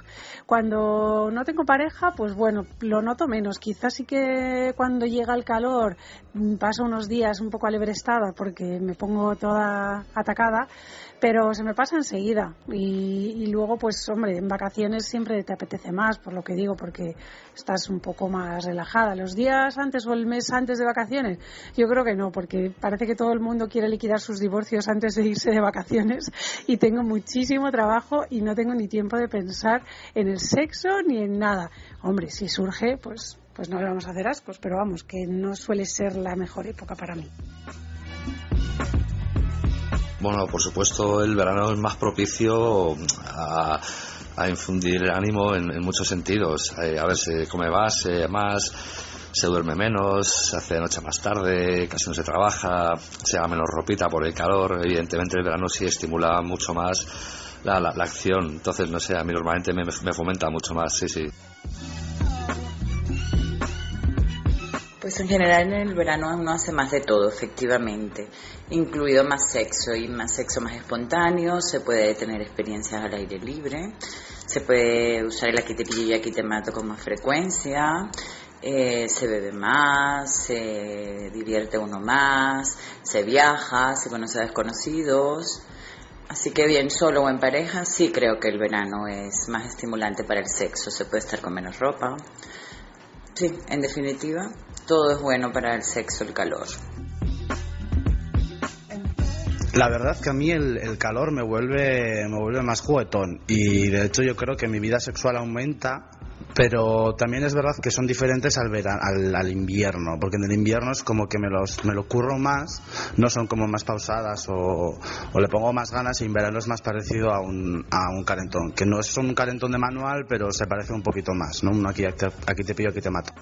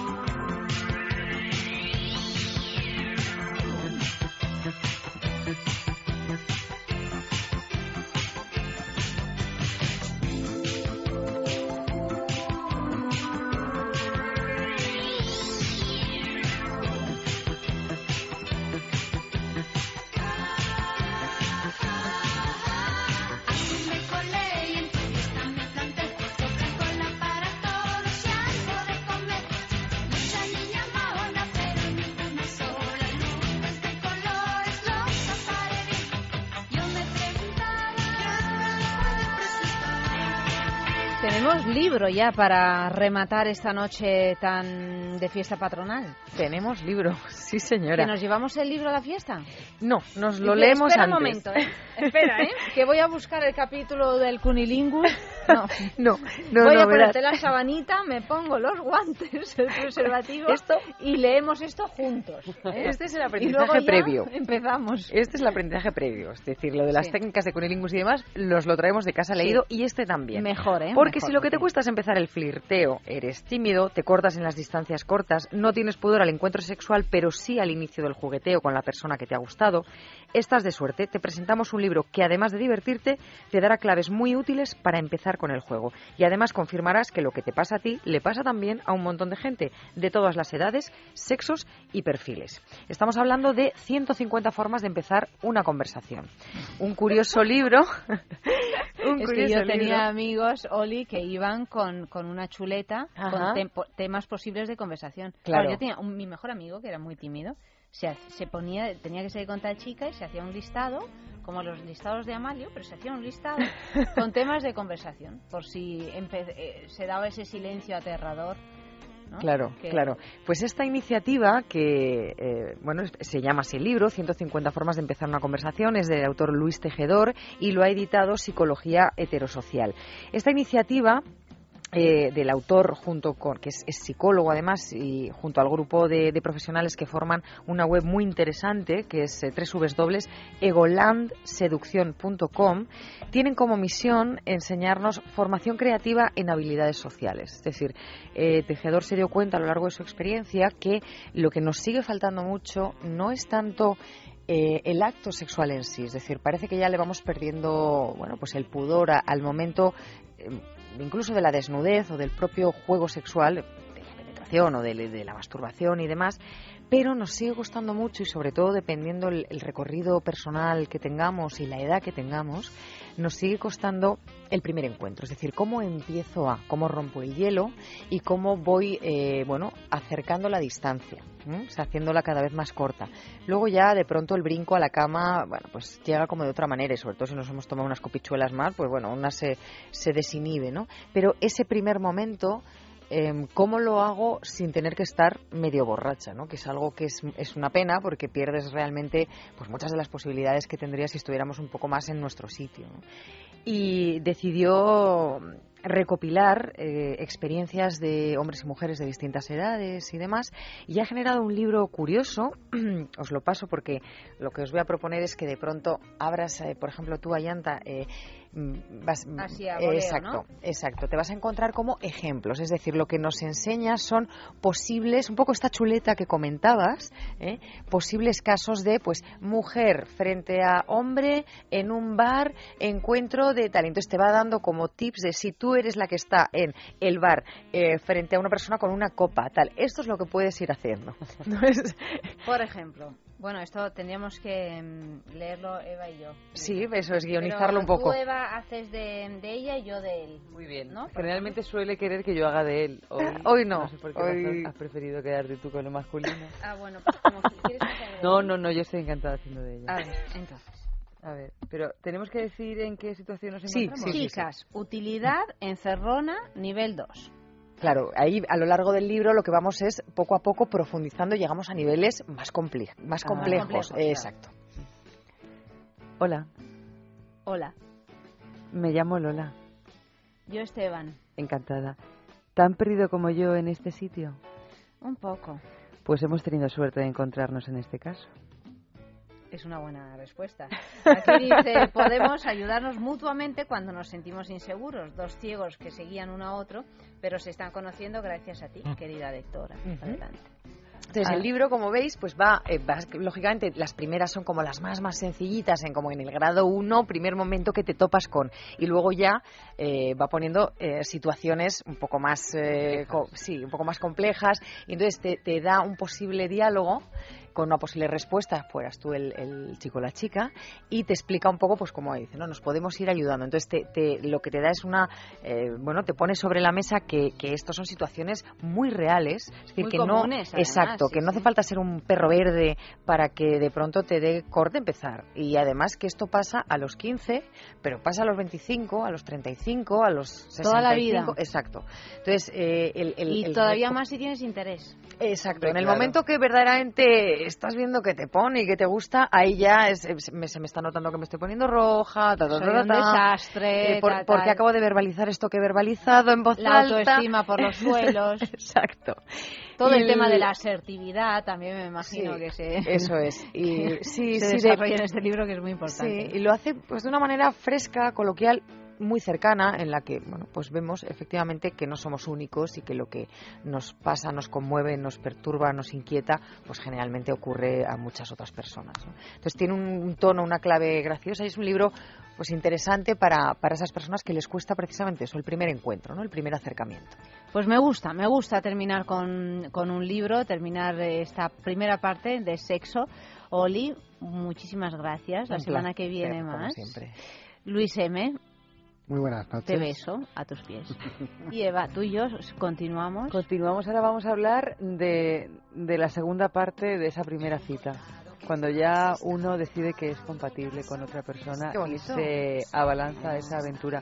Por suerte lo vamos a hacer acompañados de una, de una psicóloga experta en la materia. Se ha publicado un libro que se llama Somos compatibles. Somos compatibles. Y que vamos a hablar un poquito de Que bueno, pues un libro le da el testigo al otro. claro que sí, claro que sí. Pues eh, ya sabéis que seguimos, ¿eh? Hasta las 3 de la mañana. Estamos hablando solo de nuestro amor en la fiesta de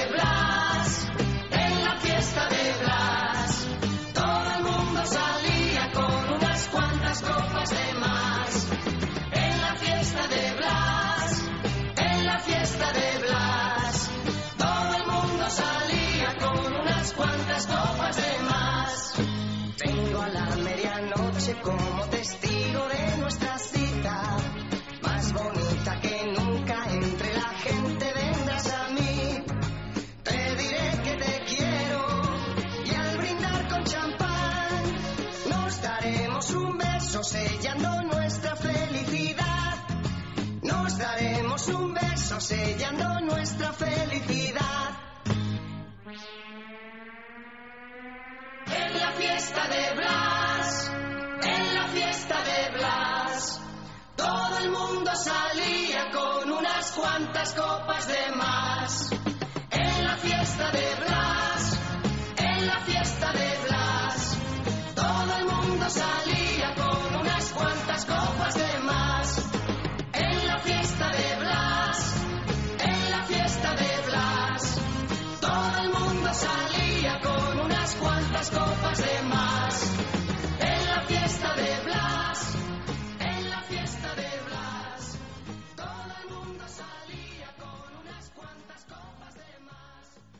Mm-hmm.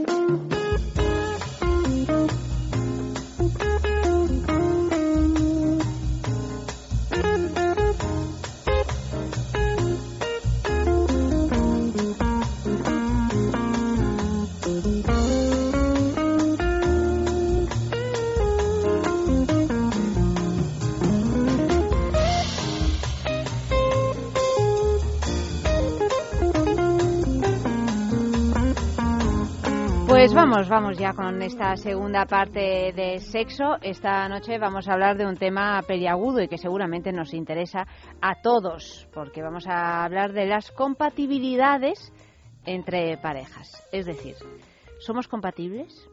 ¿Tú y yo? ¿No lo somos? Pues eh, a ver si llegamos a alguna conclusión, Eva. Buenas noches. Buenas noches. Mm, Tenemos aquí un libro, ¿por qué se nos ha ocurrido hacer este programa? Porque tenemos un, libro de la editorial Amat que se titula Somos compatibles, el libro de las preguntas claves sobre tu relación, que está escrito por Alan y Bárbara Pease, que además son una, una pareja y que ya han tenido pues varios éxitos editoriales, eh, publicando libros de consulta, pues a lo mejor os eh, recordáis este título, que ha sido un famosísimo bestseller, porque los hombres no escuchan y las mujeres no entienden los mapas. Bueno, pues este título así tan, tan irónico es verdad que cumple una generalidad y es decir que los hombres no escuchan y las mujeres no entienden los mapas. Yo desde luego los mapas no, no los entiendo, tengo mucha dificultad, o sea que entro dentro de ese, de ese, De ese barómetro. de ese barómetro. Seguro que Eva sí que los entiende. Yo los en mapas. absoluto, que poco, ¿No? yo soy un desastre en la ¿Ah, orientación. sí? A mí me das dos vueltas y no sé dónde estoy. Yo es que como te considero que eres buenísima en todo, pensaba que hasta en eso No, no tengo, bien. yo tengo un sentido de la orientación. Bueno, básicamente no tengo sentido de la orientación. O sea que yo ni me molesto en mirar. No sé si los entiendo porque no los miro en realidad. Bueno, yo por no entender no, no entiendo ni, ni, el, eh, ni el GPS del móvil. Bueno, tú ¿Qué que te- tienes GPS, yo tampoco tengo. Bueno, pero da igual que lo tenga o que lo que- tenga o que no lo tenga, yo empiezo a mirar la pelotita roja y digo, madre de Dios, ¿y Mm. esto qué significará? Y, y por aquello de que si me dicen que tengo que ir a la derecha voy a la izquierda y si me dicen que tengo que ir a la izquierda pues voy a la derecha. Bueno, pues parece ser que muchas mujeres eh, son, son o somos así. El caso es que este nuevo libro pues eh, pinta bien, pinta que se puede convertir pues en otro bestseller porque da en el en un eh, tema pues que, que a veces tenemos allí eh, un- una herida una llaga o sabe Dios el qué no un auténtico volcán de problemas que es sobre la posible compatibilidad o no de la pareja. En este libro pues eh, qué podemos encontrar pues eh, un montón de, de test, por ejemplo, eh, muy muy curiosos y de cuestionarios que te ayudarán a permitir, te permitirán entender mejor a, a la a tu pareja y a ti mismo y de esa manera, pues eh, encontrar re- relaciones quizá pues más honestas, donde podamos sentirnos mejor, donde podamos vivir más serenos, etcétera, ¿no? O sea, tenemos, por ejemplo, el test para mm, saber si tenemos, ya hemos encontrado la pareja ideal, ¿no? O, o más, ¿no? ¿Está usted preparado para el matrimonio? Gran pregunta. Parece ser que las mujeres lo solemos estar y los hombres en absoluto. También esa es otra, mm, es otra generalidad. Un test definitivo para detectar mentiras, porque cuántas y cuántas son las mentiras que contamos en la en pareja, bueno, pues bastantes. Mm, Suele ser ¿no? la pareja Eva un, un lugar donde se Para cuentan- entrenarse con el tema de las mentiras, a ver si uno lo Es hace bien, si lo hace mal. que se cuentan más mentiras en pareja que las mentiras que le puedes contar a, a- pasas de contar mentiras a tus padres los siguientes es la pareja. Es curioso, ¿no? Sí, porque parece que es a quien uno tiene que rendir cuentas, ¿no? Los amigos, que pueden ser otro círculo, u otros familiares con los que el vínculo sea menos eh, fuerte, ¿no? Eh, no tiene uno la necesidad de andar justificándose, ¿no? También hay otro test, por ejemplo, para probar las habilidades espaciales, en el que he sacado un menos 20 yo, bueno, ni lo entiendo. es que yo eso ni los hago. las habilidades espaciales empiezo a ver cerillas y cubos y ya me empieza a entrar me empieza a entrar la angustia. Esto es simplemente para... Yo tengo clarísimo que la gente que tiene habilidades espaciales eh, viven de una manera más sencilla. O sea, que les resulta más sencillo vivir. No, no, te lo digo con pleno conocimiento de causa. Yo cada vez que tengo que ir a un lugar sé que tengo que contar con mínimo una hora y media de despiste. Pero yo tengo un hermano que es una brújula que intuye todo de una manera y yo veo que la vida, por lo menos a la hora de entender dónde están las cosas y cómo llegar, le resulta mucho más fácil.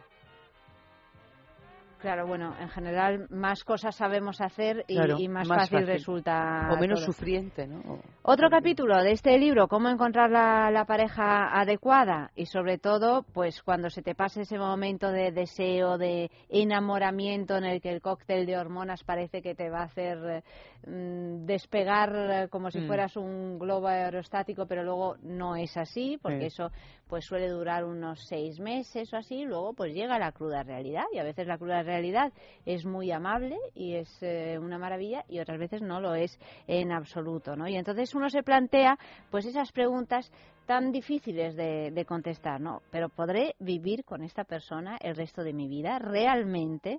¿O ¿Qué tenemos en, en común para que, se, que, se, que esa vida entera compartida pues tenga un sentido y sea algo que aporta en lugar de, de, restar. De restar, ¿no? Que finalmente es de lo que se trata viviendo en, pareja. Bueno, pues eh, de todo esto habla este libro, que ya digo, pues no es que sea eh, muy. Bueno, es gracioso, como todos los libros que ha escrito esta pareja, ¿no?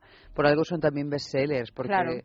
de una manera divertida son capaces de, de, ir navegando por tópicos y los tópicos pues generalmente no son verdad en muchas ocasiones pero hacen gracia entonces, por eso de eso se van nutriendo.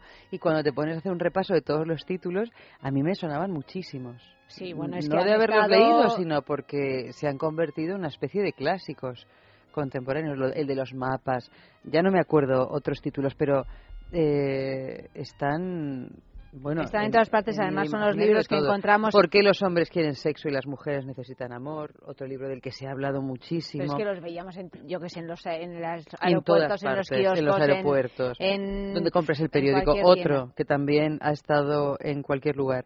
¿Por qué los hombres no escuchan y las mujeres no entienden los mapas? Los que tú has dicho. Todo lo que siempre quiso saber sobre hombres y mujeres.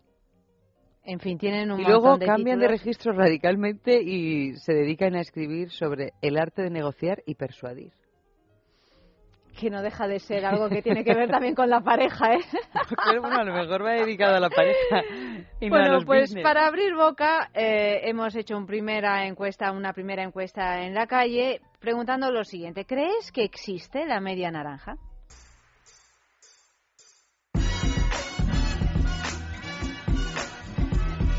Sí, creo que Dios tiene un plan divino en el cual mediante el destino estamos todos conectados y cada persona tiene otra que la complementa perfectamente y con la que va a ser feliz toda su vida. Y esa persona, nuestro objetivo en la vida es buscarla y encontrar la felicidad compartida para que hemos venido al mundo. Pues yo sí que creo que existe la media naranja no creo que haya solo una persona para cada persona, sino creo que hay varias. Y la verdad creo que en cada media naranja puede pues descubrir una nueva forma de amar que puede ser con pasión y amor o con o basada en la confianza y, y el amor. Bueno, pues son cosas que nunca se sabe, tiene que depender mucho de la persona. Llega un momento en el cual, sin saberlo muy bien, llegas y te das cuenta de que esa persona te complementa en todos los sentidos y puede ser tu media naranja y por tanto es una, no es una cosa que tengas que, que negar a priori. Si ocurre, ocurre y si no, pues no.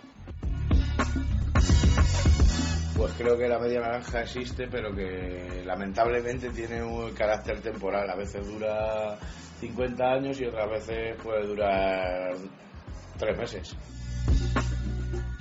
Bueno, lo de la media naranja, a ver las haylas, eh, a la vista está. No abundan tanto. Pero bueno, hay gente pato en este naranjal. Lo que sí abundan, por desgracia, y a pesar de todo, son los medio limones. Gente que encaja a la perfección para hacerse la vida imposible durante muchos más años de lo necesario.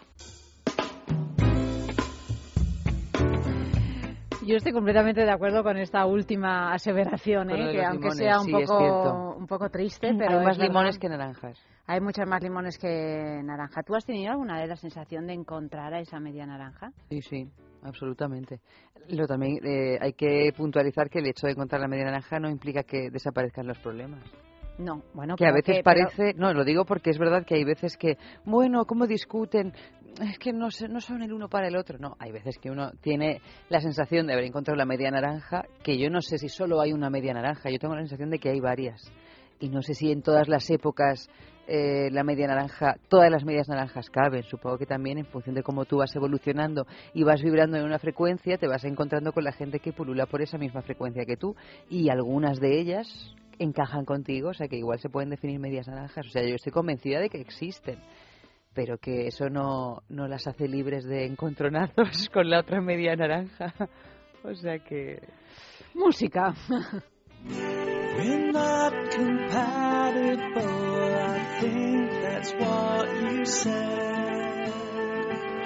How is that possible? I wish it was something else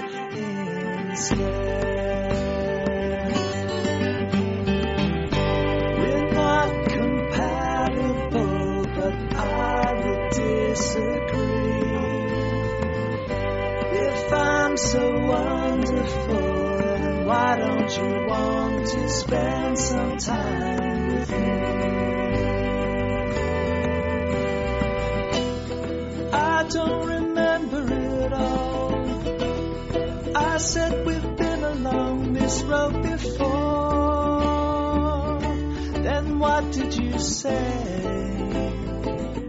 It's better this way.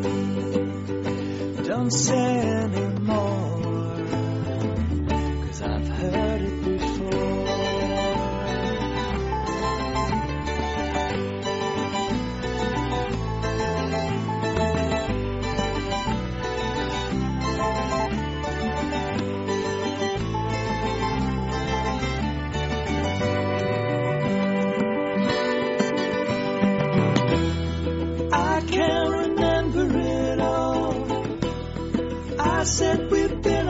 this mountain before.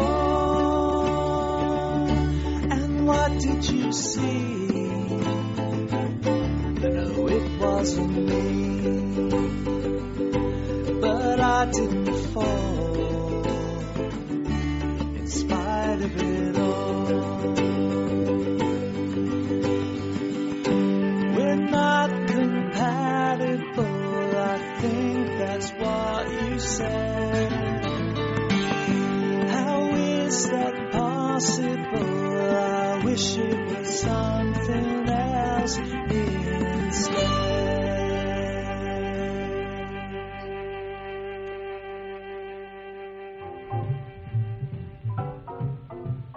Por qué? ¿Por qué se dirá, e- se dirá eso de la media naranja? Pues mira, todo se remonta a la antigua Grecia, cuando Platón, allá por el 380 a.C., escribió la famosísima obra titulada El banquete. Y en esa obra había un personaje, Aristófanes, que estaba basado en el dramaturgo del mismo nombre.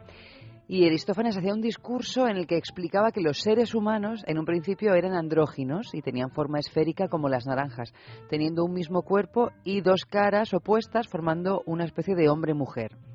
Luego resulta que no sé por qué razón Zeus parece ser que se enfadó e impuso a todos los hombres mujeres un castigo divino y fueron partidos en dos, quedando desde entonces separados y a la búsqueda constante de su otra mitad.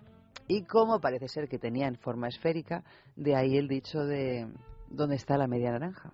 Sí, o de encontrar o, o de encontrarla. la media naranja. Por esto, por esto de Platón.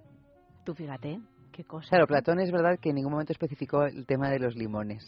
No. Eso se le escapó. De todas maneras, qué pena que luego, si te pones a averiguar, el limón es mucho mejor para. No sé si es mucho mejor para la salud, pero bueno, hay tremendos defensores del limón en contra de la naranja. ¿Y por qué el limón siempre tiene que.? de la naranja, claro. Eso es, es verdad. Pero el limón también, a mí me da un poco de penita, porque además tiene un color tan bonito. El limón es una fruta extraordinaria, pero claro, es.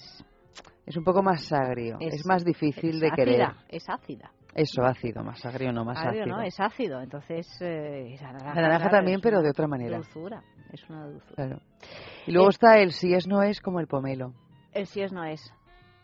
Claro, eso ya ni naranja limón. De hecho, en realidad, fíjate, yo creo que más que naranjas o limones suele haber pomelos. Que es como... Que hay que echarle azúcar, porque si no. hay que echarle no- azúcar, pero uno lo lo tiene muy claro, porque en realidad esta cosa de... mm, de la certeza de si es media naranja o es un limón, eso es muy difícil de descubrir. Bueno, es muy difícil de descubrir, pero hay maneras, ¿eh? Hay maneras. Esta noche vamos a hablar de maneras un tanto Pero hasta que uno lo descubre, baladíes. va cambiando de, pues yo creo que es un poco más limón que naranja, pues yo creo que es un poco más naranja que limón. Y eso, estamos en un mundo de pomelo. Es- es- sí, estamos en un mundo apomelado. Que no es ácido, sino amargo. Tenemos un test, tenemos la numerología, pero sobre todo eh, tenemos quizá algo mucho más eh, científico y más fiable y es que pues vamos a entrevistar ahora mismo a Ángeles Sanz Yaque, que trabaja en el Centro de Investigación y Terapia de Conducta de Madrid y que es una auténtica experta en terapia de parejas, o sea que, que bueno, vamos a preguntarle a ella de qué manera podemos hallar esa compatibilidad en la pareja o descubrir antes de que sea demasiado tarde Bueno, incluso que no aun compatibilidad. demasiado tarde, si lo descubrimos, tampoco está mal. ¿eh? Tampoco, tampoco está mal, o sea que vamos a hablar con él. Ángeles, buenas noches. Buenas noches. Muchísimas gracias por participar de nuevo en Es Sexo. Porque, claro, esta noche estamos hablando de la compatibilidad o de la incompatibilidad de las parejas, porque de todo se da, y yo he dicho, bueno, tenemos que llamar a Ángeles, que es la experta en esta cuestión. Ujú. Cuéntanos un poquito, ¿cómo se puede, se puede saber un poco de antemano o al principio de, de una historia si una pareja es compatible o no lo es? Sí, sí se puede saber. ¿De qué manera? Eh, vamos a ver, las, las, las personas que forman pareja lo hacen por afinidad, no por, no por discrepancia. Es decir, dos personas que se gustan, se quieren, empiezan a salir, es porque comparten cosas. Luego, un primer punto de compatibilidad ya está ahí. A mí me gusta del otro algo algo que tiene que ver con, mi- con mis gustos, con mis afinidades, en la vida, en el ocio, en lo que sea. Y luego se puede saber también por aspectos de temperamento o de carácter. Eh, una persona es compatible con otra cuando eh, tienen un mismo estilo de carácter. No es, no es que uno, por ejemplo, hable eh, a voces y el otro muy en silencio, o uno sea muy impulsivo y el otro muy tranquilo, sino que llegan a un punto de equilibrio por temperamento que les hace comprenderse, aceptarse y querer, querer avanzar juntos. Entonces, tienen, hacen las cosas del día a día como mucho más fácilmente. No tienen que pactar, discutir, estar todo el día dando vueltas a los temas, sino que las cosas parece que ruedan, que es lo que, que es lo que se entiende por compatibilidad. Es decir, porque podemos avanzar en, en- en nuestra convivencia, en nuestro día a día, con mucha facilidad.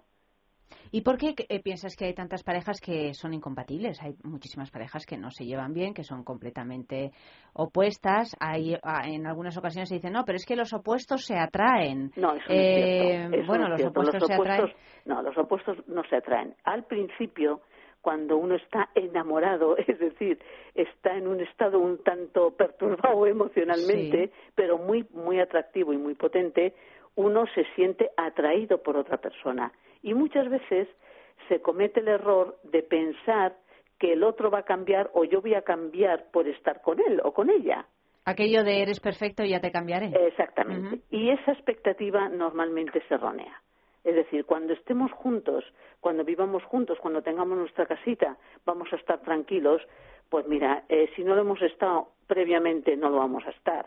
Entonces, muchas veces eh, no es tanto en el inicio de la relación, sino cuando ya se van conociendo más, cuando se van dando cuenta de que de alguna forma o yo me he creído algo que luego no es, o tenía una expectativa que no era del todo realista, o se han producido en mi, en mi vida cambios que me han supuesto un avance en un sentido que no es el tuyo.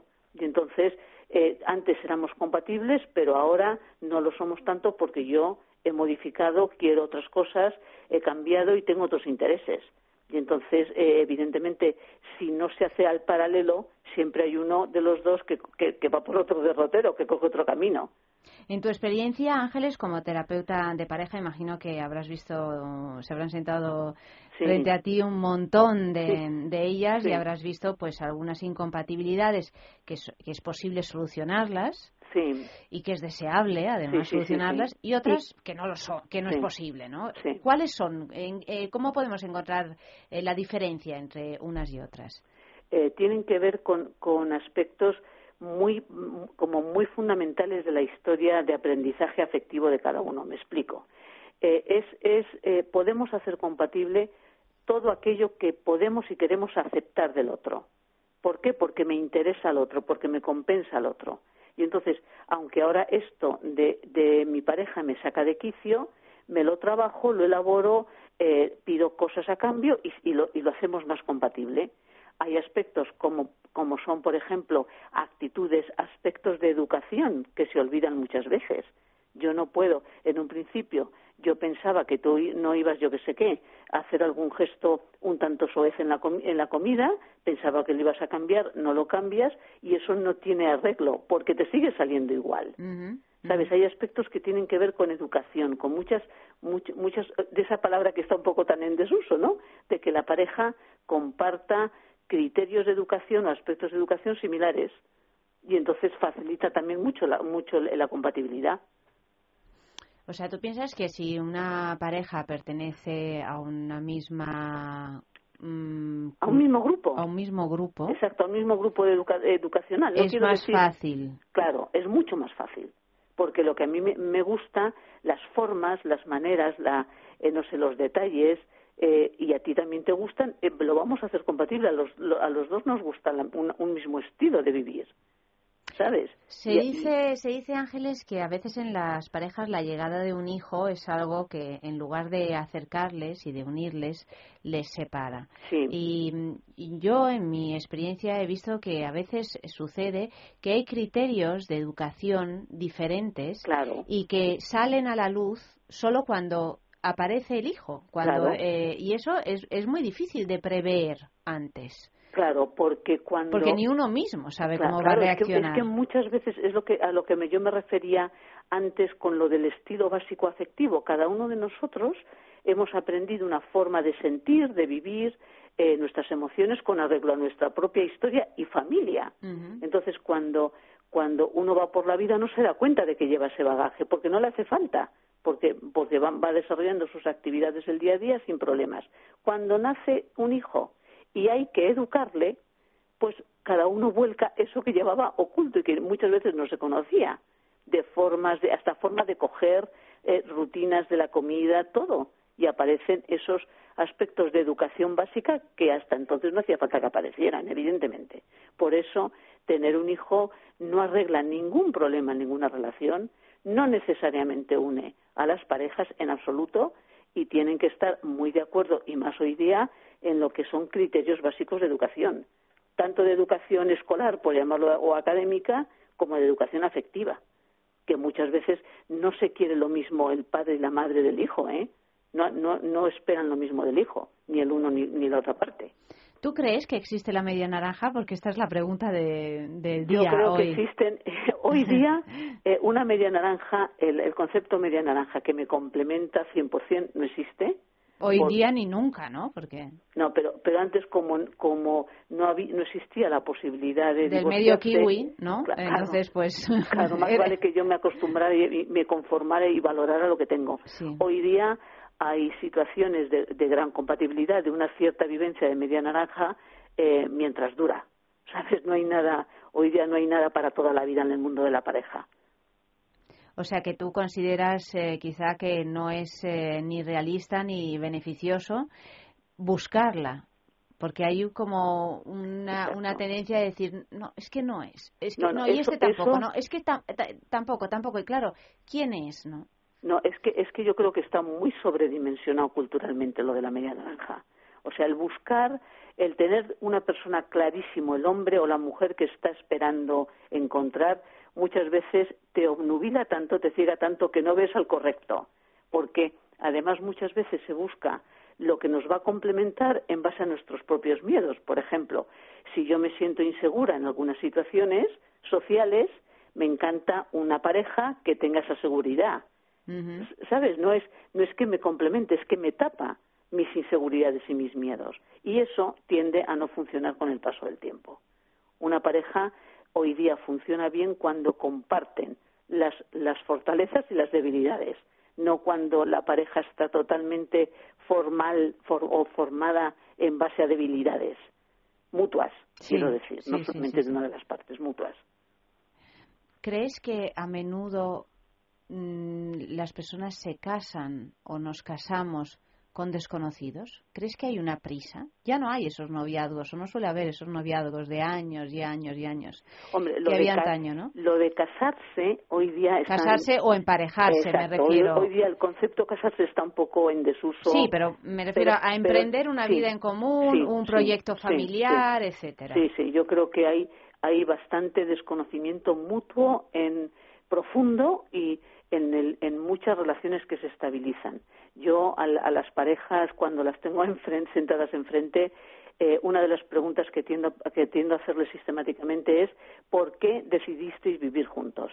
Y cuando oigo cosas como, pues mira, porque llevamos juntos mucho tiempo eh, y ya tocaba, pues eso, se me, se me acababa el, contrato de arrendamiento y en lugar de pagar dos pisos pagábamos uno, eh, yo eso me echo a temblar, ¿sabes? Porque parece que son eh, condicionantes externos y no de maduración interna de las dos personas lo que les lleva a decidir la convivencia. O sea, que ¿qué debería eh, llevar a decidir la convivencia?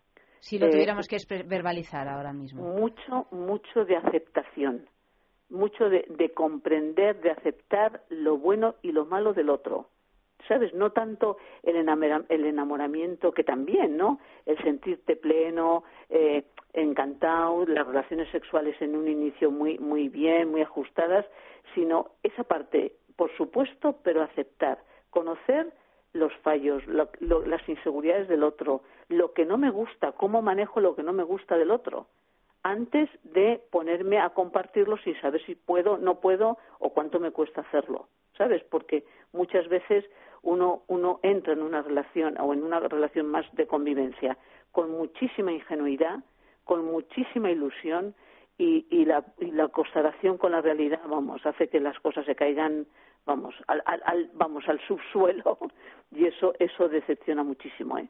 Es muy difícil de remontarlo. Es, a mí me da mucha, no sé, como una, una cierta, no sé, como pena, ¿no? El tener enfrente parejas que llevan viviendo juntos o casados seis meses, menos de un año, eh, algo, algo han hecho mal en esa toma de decisión, claramente. Los seis, los seis meses o el primer año de vida en común eh, se supone que tendrían que estar llenos de buenos momentos no, no haber deteriorado tanto como para buscar ayuda técnica. Y eso que eh, ahora mm, se emparejan cada vez más tarde, ¿no? Porque antes podías decir, bueno, claro, pero es que con 18 años, con 20 años, pues ¿qué sabes de la vida, no? pero ya con 30, con 35, se supone que uno debería de estar, tener la madurez suficiente como para tomar. Claro, depende de cómo haya sido su, su, su vida afectiva previa. Mm. Es decir, hoy día hay mucho de me enrollo, me enrollo, tengo un rollo, nos hemos enrollado, eh, ¿sabes? Y tengo unas relaciones esporádicas de dos meses, tres meses. Entonces, entre el trabajo, eh, las relaciones así más esporádicas, no siempre ha habido el tiempo suficiente y la maduración emocional como para plantearte eh, seriamente una toma de decisión de este, de este peso. Ahora, emparejarse sí que es, sí que es bastante común. Lo de ya aumentar el compromiso y llegado al punto de la convivencia es otro tema, ¿eh? En, los, en los últimos tiempos, Ángeles, eh, se puede mm, se puede observar que no sé que, que las, eh, las parejas bueno, pues se deshacen con más facilidad, ¿no? hay, mucho divorcio, pues por lo que por lo que estábamos comentando ahora mismo, ¿no?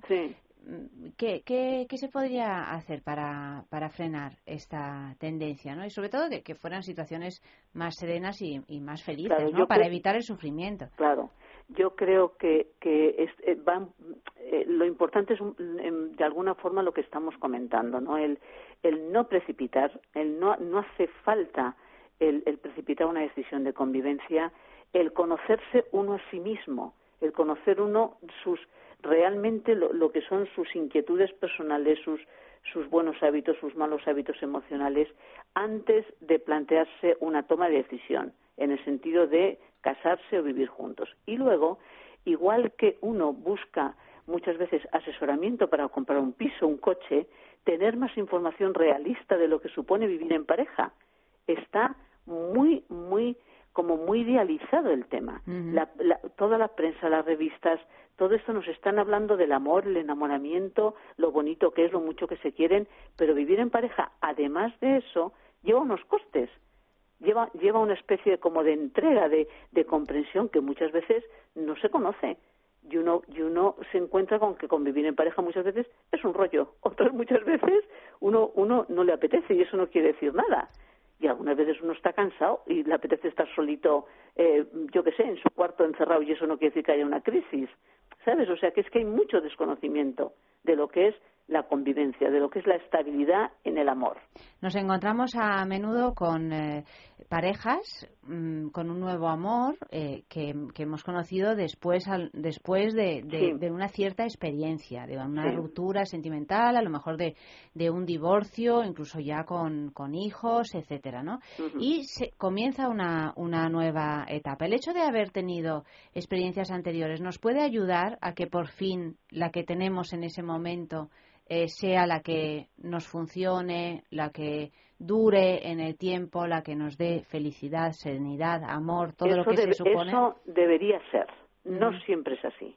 Debería ser eh, que una experiencia previa en la que yo he cometido, no digo el otro, eh, en la que yo he cometido unos ciertos errores que me llevan a tomar, a tomar la decisión de la separación o eh, el sufrimiento que eso conlleva sirvieran para madurar, para aprender.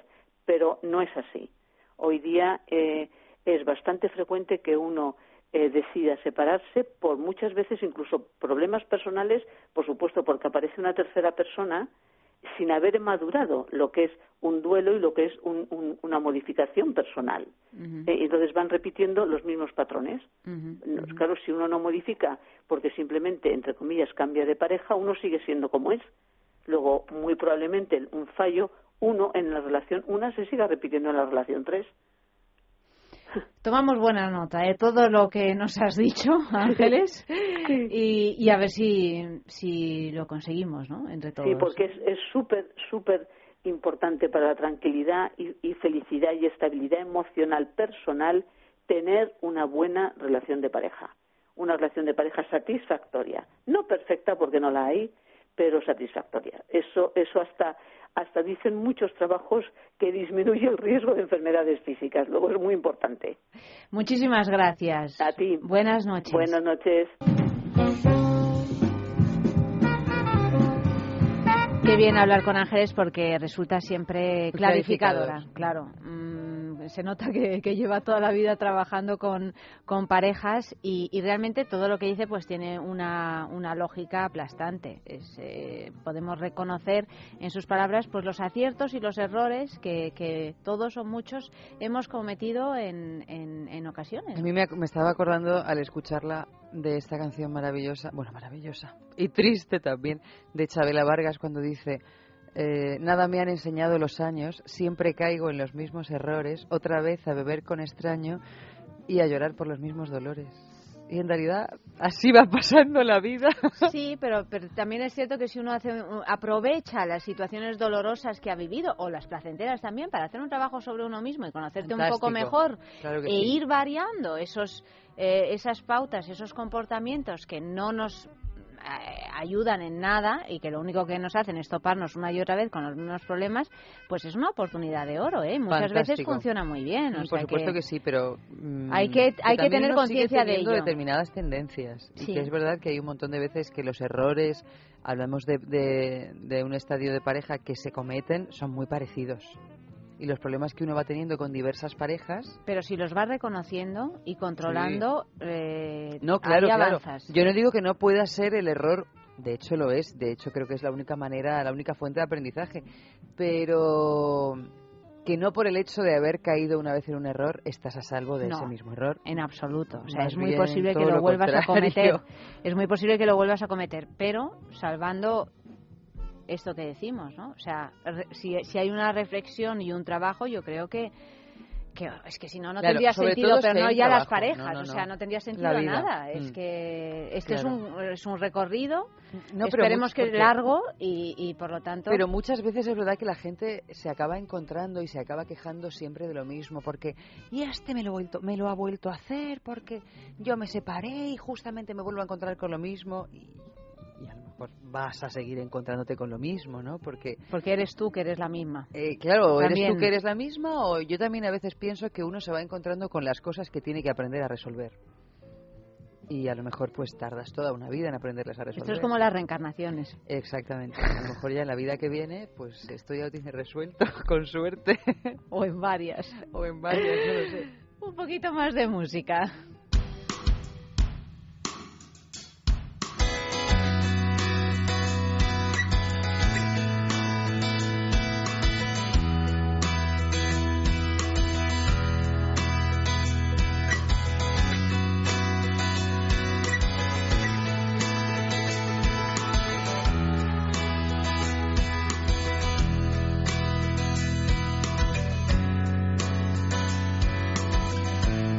Bueno, aquí ya después... Uno de los varios test de este libro es un test de compatibilidad en pareja, pero hay tantísimos... Del libro de las preguntas claves. Del libro de, las preguntas claves, pero de todas maneras, si uno quiere hacer test de compatibilidad en pareja, en Internet hay tantos. Lo único que tienes que tener es paciencia, porque son Miles de preguntas. Miles de preguntas, miles, miles, miles. Y luego algunos de ellos los tienes que, que enviar.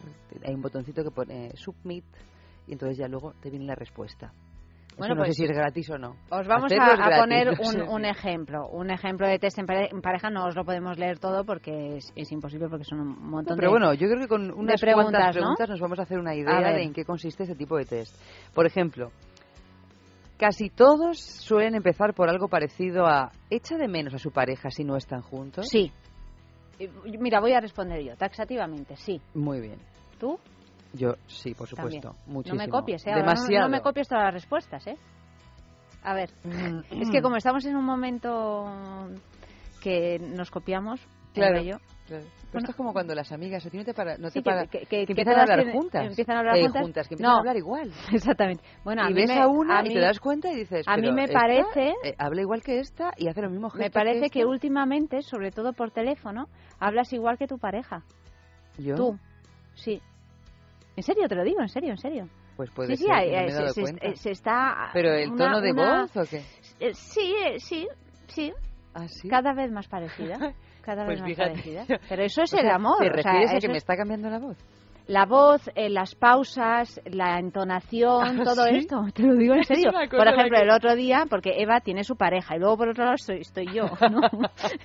por otro lado estoy yo. Y en principio no es incompatible. No, no es incompatible. Y el otro día a Eva le dijeron que fumaba igual que yo. Ah, que, hablaba fumando igual que yo. Pero eso ya me di cuenta yo desde hace varios años que se lo comenté yo también a una de las chicas de la Sextulia. Le dije, digo, mira, esto se me ha pegado de allanta y es lo de aspirar el humo y de repente empezar a hablar así como si fuéramos nada. Y luego ya tiras el humo.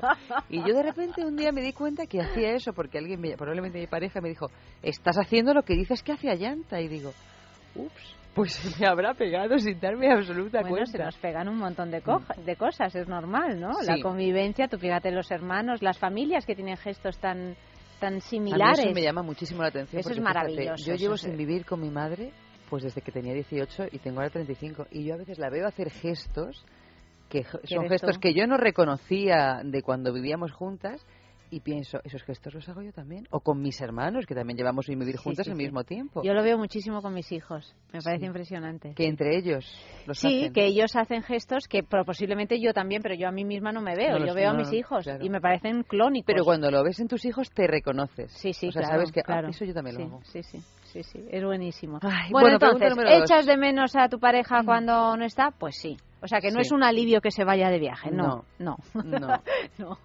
Sin embargo, Amalio sí, es un alivio cuando se va de viaje. ¿Pero por qué Amalio? Bueno, Si Amalio hace, hace unos meses, cuando estaba recién separado. Ahí empezó todo. Ahí empezó todo. Ahí empezó el bien, bien, se va de viaje, Dios mío. Hombre, eso no quita que de vez en cuando a lo mejor uno diga, ay, que a gusto estoy en casa. Sí, un no, sobre todo que a gusto estoy solo, porque Claro. a veces, oye, y eso no, no, quita nada a nadie. cuando lo tienes todo para ti. Sí, claro. sí, sí, pues No, eso. no, no, esto es no es incompatible Claro. con lo que acabamos de decir. A ver, pregunta número dos. ¿Discutes con tu pareja? Hombre, sí. Sí, yo no también. mucho, pero sí, tú seguro que más, porque eres muy discutona. Bueno, eh, pero es que, ¿sabes lo que pasa? Que yo soy discutona, pero mi pareja no es discutona y eso es horripilante. a mí me pasa lo mismo, pero yo Ah, soy sí. la que no discute. Eso es una cosa que dices, pero ¿esto no lo podemos hablar? Esto no, No, se puede si hablar. hablar se puede hablar, No, pero no, pero es que eso ya parece ser que eso es discutir. Ya los términos de dónde empieza el discutir es que son también muy mira, el mundo se divide en dos, los que les gusta el Nesquik y el Colacao y los que rehuyen el conflicto, el conflicto, las que rehuimos el conflicto y las que lo buscan. No, las que lo buscan no, las que Las que quieren lo atravesarlo para, re- para, para, para reflexionar al respecto y que no vuelva a pasar. No las que escondemos la cabeza en la alita como las avestruces, no, la que vamos al armario, sacamos el conflicto, lo ponemos encima de la mesa y decimos, Eva, a ya ver, has escuchado lo que ha dicho Ángeles, tienes que aceptar el avestruz que has elegido como pareja. Tienes que aceptarlo con amor, no vas a cambiar nada, hija. ya. Otra pregunta. ¿Tienen peleas en público? No, jamás. No, bueno, yo esto Jamás. ahora Mm. no, pero hubo una época en la que, tú fíjate que yo no era la discutidora. Madre, madre de Ay, Dios. madre mía. Me estoy empezando a preocupar por tu pasado. Eh, sí, Menos mal que está pasado. Pero ahora te digo, fue una gran enseñanza. A ver, pregunta número cuatro, que en esta también vamos a coincidir. Dice la pregunta número cuatro. ¿Se van a la cama a la misma hora? Espera que me troncho. Eva y Pero yo ¿cómo nos no vamos a la cama a la misma hora, pero cada una en su cama. y, y desde luego nos acostamos siempre unas cuatro o cinco horas más tarde Sí, la verdad que que nuestras sí. parejas. Yo he de reconocer que a veces mi pareja en un acto, generalmente cuando le siente culpable por alguna cosa se que ha hecho, despierto se esperando. queda despierto bueno, esperándome. yo cuando se queda despierto esperándome me asusto. Dices, algo ha Digo, pasado. Dios mío, ¿qué ha pasado? Claro. Eso es o que estás en un momento de amor extremo o que hay algo que Sí, se empieza a sentir digamos, en la culpable. normalidad En la normalidad es porque Te vas a dormir, ¿no? Claro, claro, claro, Ah, sí. O sea, esperar hasta las tres y media, cuatro de la mañana. No, no. Y yo no. cuando, cuando se espera, pues eso es porque ya te echas de menos a rabiar, que ya no puedes más porque estás viviendo esos ciclos que a veces duran un mes y otras veces una semana y ya no te puedes aguantar a, a no verte hasta el día siguiente o porque hay algo por lo que algo. hace un sacrificio. Vale, los cinco. Los fines de semana, aunque no tengan obligaciones, ¿se levantan más o menos a la misma hora? No. Yo Es que yo soy tempranera, ¿eh? ¿Así? Es que yo no sé si tú y yo nos hemos cambiado las parejas, ¿eh? Porque me parece a mí que a lo mejor si tú te vas con la mía vas a tener más cosas en común. Yo, Yo, soy culebrilla, no, no Sí. aguanto mucho en la cama. Sí, bueno, yo no soy culebrilla. yo puedo aguantar. Es verdad que no, ya no hago tanta Pero ya has pereza como respondido, antes. ya, pero ya has respondido, no, no os levantáis al tiempo. Ya está. No, es que no es siempre. Los fines de semana a veces sí. Mm. Pero porque hay una especie de fuerza de la gravedad que yo tengo que utilizar con Mm. todas mis garras. Sí. No es fácil, ¿eh? Sí, también conmigo lo intentan. Sí, ¿no? Como, "Ay, no te Claro. vayas. Como, pero bueno, tú no, no puedes disfrutar. No puedes disfrutar de estar aquí. En fin, eh, yo las seis. ¿Le gustan los mismos, ¿Les gustan los mismos programas de televisión? No vemos la televisión. Pues miren, en mi caso tampoco. Pues Básicamente, bueno, tenemos. Número 8. ¿Les gusta la misma música? Yo creo que sí, en términos así generales, sí, Mm. con excepciones. Sí, en mi caso, claro, teniendo en cuenta que mi pareja hace música, es más difícil. porque me hace una música rara. Rara, rara, rara. El mío toca Beethoven, entonces eh, ahí encontramos sí. un, no, pero yo también, un yo, nexo común. A nivel general, yo diría que sí. O sea, Seguimos. generalmente sí. Nueve. Cuando en el país se está desarrollando... ah, tela con la pregunta esta. Cuando en el país se está desarrollando un gran debate político, ¿suelen tener un punto de vista parecido? Sí, sin duda. En mi caso no. No. No, pero en mi caso no por, por Lo carencia de chungo lo reflexión. tuyo, ¿eh? Lo, lo- lo estoy No, empezando a vislumbrar no que no, que no, que es broma. Es broma. No, pero es que en Estoy este caso, y este caso sí es un tema también de conflicto, porque es que eh, cuando hay carencia de reflexión y mm, completamente una mm, carencia de empatía por lo que le ocurra al alrededor, Mm, eso puede ser también una medida Difícil. difícil, sí. ¿Están de acuerdo en cuestiones morales y religiosas? Sí. Sí, yo en mi caso más o menos también. Más, más que menos. 11. ¿Se lleva bien con su familia política y viceversa? Sí. 12. No has contestado. No, no ha contestado. No, ha- se lleva mal. Se No, lleva no mal. me llevo mal. Se lleva mal. No me Sí, llevo sí, mal, sí, en absoluto. lleva- Bueno, ha sido un silencio absolutamente revelador, pero no pasa nada. No, Dios mío, yo no sé si me te van a estarán escuchar. escuchando. Que no, hombre, no. ¿Tú crees no. que no? Es Mira, que de vez en cuando me han dicho, escuché aquel programa donde No, hablabais de pleno no sé qué. mes de agosto. Venga, va. Seguimos. No, no, yo me llevo bien. Lo que pasa es que... No, no lo arregles, que es que ha quedado muy claro. ya. No, lo que pasa se- es que- de- deja, es deja que mi suegra esto. es... es No, pero eh, no te metas en este jardín. No, no, no. no es digas una mujer nada. muy... No muy- digas nada, No, nada. mejor- sigue, mejor que sigue, no. sigue. Pero oye, yo quiero decir que me llevo bien y además es, su familia es, es de una generosidad desenfrenada. ¿Son sus necesidades sexuales similares? Sí, absolutamente. Bueno, yo estoy sacando un 10, me lo noto, me lo noto. Estás sacando un 10, Sí. sí. 13. ¿Tienen una buena relación sexual? Que en realidad Que sí, es claro, sí, si son eh, tal, pues sí, ¿no? Bueno, pero fíjate, ahora estoy pensando que no tiene por qué ser la misma, porque a lo mejor las necesidades Mm. en términos de cantidad no son parecidas, pero cuando son sí que son buenas. Puede ser. Y seguimos con el tema del sexo. ¿Sus relaciones sexuales son alguna vez un desastre? No. ¿Las tuyas? No, por Tampoco. suerte no. ¿Alguna vez ha considerado seriamente mantener relaciones sexuales con otra persona? Sí. Indu- pero vamos, sin lugar a De, de dudas. manera, es indudable. Claro, y además sin ningún tipo de tapujos, Hombre, claro. no, es como... Pero además contándoselo. Sí, sí, no, claro. claro, claro. Sí, sí. ¿Ha deseado alguna vez separarse de su pareja No, desde que están juntos? no. Pero tú, pues, tú sí, pero porque eres neuras. Eres neuras, pero no pertenece a la realidad. Eso es tu neurosis. Ah. Mira, pues yo ya contesto por Eva. contesto. por Eva. Pero yo no sé si me lo he planteado realmente. ¿eh? Por eso digo que es una fantasía de momentos así de, de mosqueo. Pero Sí. ¿Les gusta el mismo tipo de comida? Bueno, yo en mi caso, como soy vegetariana, en no. mi caso no. Pero porque es verdad que mi mío- pareja es muy empática con mi vegetarianismo y en realidad en mi casa apenas se come carne, pero como la que hace la compra soy yo. El mío es empático, pero no tiene paladar. O sea que da lo mismo. Se, se come lo que, lo que haya. ¿Se lleva bien con los amigos de su pareja y viceversa?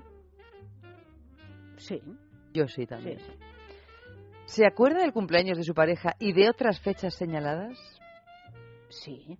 Mm. ¿Tú? También. No, no, yo me acuerdo de los cumpleaños hasta de, Ya, de ya, los ya. sobrinos de mi pareja. No puedo decir lo mismo, pero de mi pareja sí. y mira que mi pareja no tiene sobrinos. Y ya la última. ¿De verdad le gustan los regalos que le hace su pareja? Y por favor, sea sincero. Esto lo dice. ¿Te gustan? ¿A ti? Es que fíjate que yo soy una persona muy difícil de regalar, ¿eh? Casi que prefiero que no me regalen. No, a- algunos sí y otros no. Y entonces, claro, es tan difícil cuando alguien... El problema es que yo soy... Mira, es que a mí me ha regalado este anillo de pedida, Ah, ¿sabes? bueno. Y entonces el anillo de pedida, hombre, me ha gustado mucho. ¿A quién no le gusta el anillo de pedida? claro, esto quieras que no, pues es fardón, ¿no? Ah, no, no, claro que Claro. sí. Sí, sí, sí. Y además, mira, es así de un golfi precioso. Estamos aquí como dos comadres.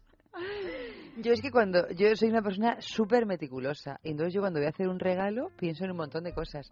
Entonces como la gente a veces no es tan meticulosa, Te- pues te regala cualquier cosa ¿no? y dices, pero ¿tú, tú, tú te has planteado que yo alguna vez me puedo... ¿Tú me, te has visto, me has visto alguna vez a mí con una camiseta similar a esta? Ya, bueno, pues, Eh, pues no me he dado cuenta nunca. Ah, pues pero, ¿y entonces has mirado? ¿Tú te crees que a mí esto... Entonces ese tipo de cosas ocurren muy a menudo en mi vida. No, a mí lo que me pone frenética es que me, hagan regalos útiles. ¿Como por ejemplo? Pues... La mini eh, O sea, un regalo útil. Eh, entonces eso no me hace ninguna ilusión. No solo no me hace ilusión, sino que me enfada. ¿Ah, me, sí, me, me, irrita extraordinariamente. No quiero regalos útiles. las cosas útiles, pues ya me las agencio yo, si es necesario. Pero el regalo útil no. Y en las parejas a veces pasa mucho, ¿no? Que se acaba uno regalando, pero a ver, pues ¿qué necesidad? Bueno, pues entonces yo te regalo los calcetines, tú me regalas eh, el móvil que lo he mm. perdido y, y, a mí eso no, no, no, no me hace mm. ilusión. El regalo es un arte. Mm. es, un arte. Es un arte que en realidad es un arte difícil, ¿eh? Yo también me suelo. yo casi prefiero que no se arriesguen. Sí. Porque, y que, de vez en cuando hagan un regalo que sea el regalo. Sí, sí. Pero si no, así. Hombre, si son cositas pequeñas o, o una. No sé, cositas pequeñas que no tienen que ocupar el hueco de un regalo oficial pues bueno, como van sin pretensiones, eso suele encajar eso bien, más. bien, sí. Pero a mí si me regalan, que, que, hombre, que tengan en cuenta lo que me gusta. Y si no, yo prefiero que no me regalen, si yo no demando ningún regalo. No, no, de Nunca, nunca. Pero yo tampoco lo demando, pero a veces si no me regalan, me, si no me regalan me enfado. ¿eh? Pero no mira, sé, yo... no sé, soy un poco difícil en esta cuestión de los regalos. Si, de, si regalos, pero si no demandas regalos y la gente los hace sin tenerte en cuenta, hmm. No, pero es que esto era precioso. ¿Pero precioso para qué? Para ti. bueno, de todas maneras, Eva, eh, el resultado de esta encuesta, ya te lo doy yo, se nota que, que estamos recién casadas. Se nota. Ay, ¿y esto es para bien o para mal? Para bien, para bien, para bien, para bien. Otro sexo en la calle. ¿Cuáles son para ti los rasgos en una pareja que demuestran una incompatibilidad? Porque claro, esos rasgos se pueden olfatear al principio, ¿eh? No es que todo sea una sorpresa. No, no, no, no, no. Lo que, la sorpresa es cómo te tomas algunos de esos rasgos a posteriori. Ah, bueno, eso sí, eso sí, cuando ya te has hartado de...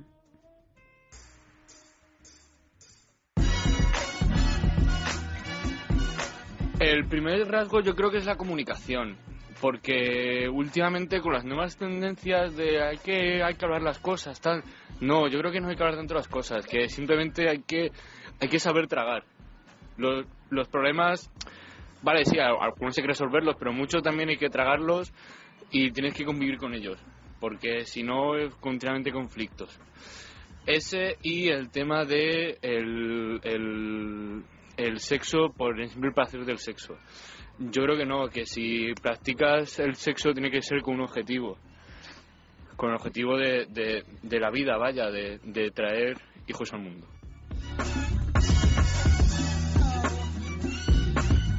Yo creo que en cada pareja hay ciertas señales que indican pues incompatibilidad, entre ellas pues la falta de comunicación o que no, no se sientan a gusto hablando con la otra persona. Pienso también que tienen que tener una visión de su futuro, de la vida o ambiciones mm, similares, si no va a haber, va a surgir una incompatibilidad más adelante.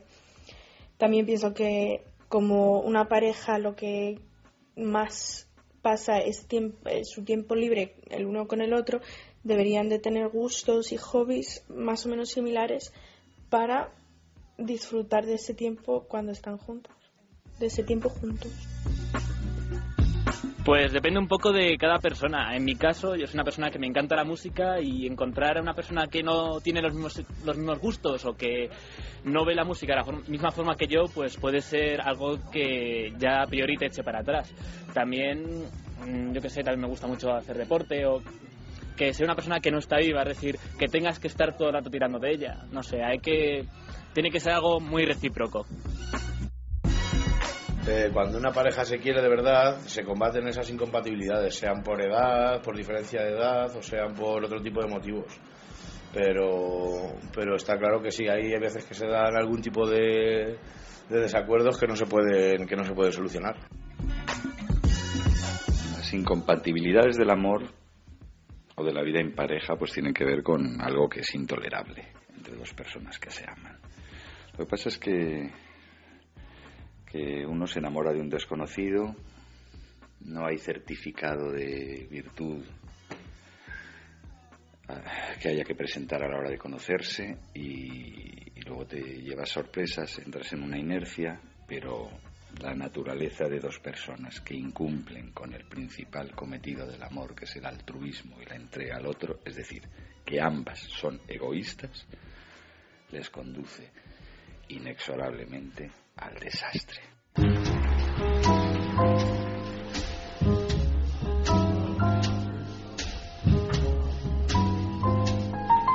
Bueno, pues como no sabemos dónde se esconde el posible desastre o, la o el no desastre, eh, claro, el paraíso, o el paraíso, pues eh, solo nos quedan los números, Eva solo nos quedan los números. Y es que el estudio numerológico de compatibilidades nos Ya estamos, eh, reconocemos que estamos ya un poco absurdas, ¿eh? O sea que... Pero es divertidísimo. ¿Tú, muy lo hacías de pequeña qué número eres? El, número de tu nacimiento. Sí. Yo esto lo hacía de pequeña, que venía en, el periódico que compraban mis padres, pues yo sacaba, a ver qué número es papá.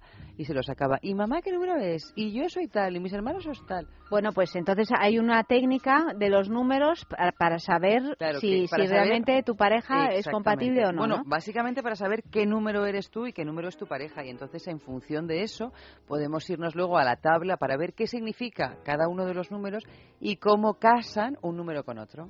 Vale, y entonces, por ejemplo, es facilísimo. Para averiguar tu número, mm. Para averiguar tu número, lo que tienes que hacer es sumar todos los dígitos de tu fecha de nacimiento, ¿no? Pues por ejemplo, si alguien ha nacido el 23 del 10 del 1980, tendrá que sumar 2 más 3, 1 más 0, 1 más 9 más 8 más 0 y luego a su vez ir sumando los números entre sí. Pues si 2 más 3 son 5, 1 más 0, 1, 1 más 9 más 8 más 0 son 9, pues luego ir sumando 5 más 1 más 9. ¿Cuánto da 5 más 1 más 9? Pues da 15. 1 más 5 da 6, hasta que te quede un solo número. Hay teorías que dicen que el 11 es indivisible porque es un número mágico de no sé qué. Bueno, en definitiva, en función de las escuelas, pero en la mayoría, la mayoría sin ser yo ninguna experta, van del 1 al 9. O sea, tienes que quedarte con un solo dígito. Esto lo podemos encontrar en Google, Google ¿no? Tecleando... En cualquier parte. Tecleando que... Bueno, pues tecleando numerología. Y numerología, y entonces nos dicen, por si no nos acordamos que lo que tenemos que hacer es quedarnos con un solo dígito, sumando todos los dígitos que conforman nuestra fecha de nacimiento. Y entonces, pues nada, luego, en función de lo que seamos, pues. Eh, por ejemplo, yo sumando todos los. Eh, los pues tú eres el 8. Soy el 8. Tú eres el 8. Te voy a decir que el 8 parece ser que es el número de la evolución y las continuas transformaciones, la naturaleza de sanar y regenerarse. Tienes que observar la naturaleza porque parece ser que tienes así un poquito de desequilibrio. Sí, sí, tengo unos, unos cuantos. Sí, sí, me, lo pues noto, me lo noto. Acaba llegando siempre la primavera. Ah, bueno, muy Esto según tu número. Y entonces, el número de mi dulce mitad, sin embargo... El número de tu dulce mitad... Es el 4. Es el 4. Y que no deja de ser un múltiplo del 8. Deja de ser un múltiplo del 8. Más bien al revés, pero bueno. El número 4 es el número, no lo digo yo, ¿eh? lo está diciendo los sabios números. Me vas a dar un disgusto. Es el número cuadrado y estable. Nada ni nadie puede mover a un 4.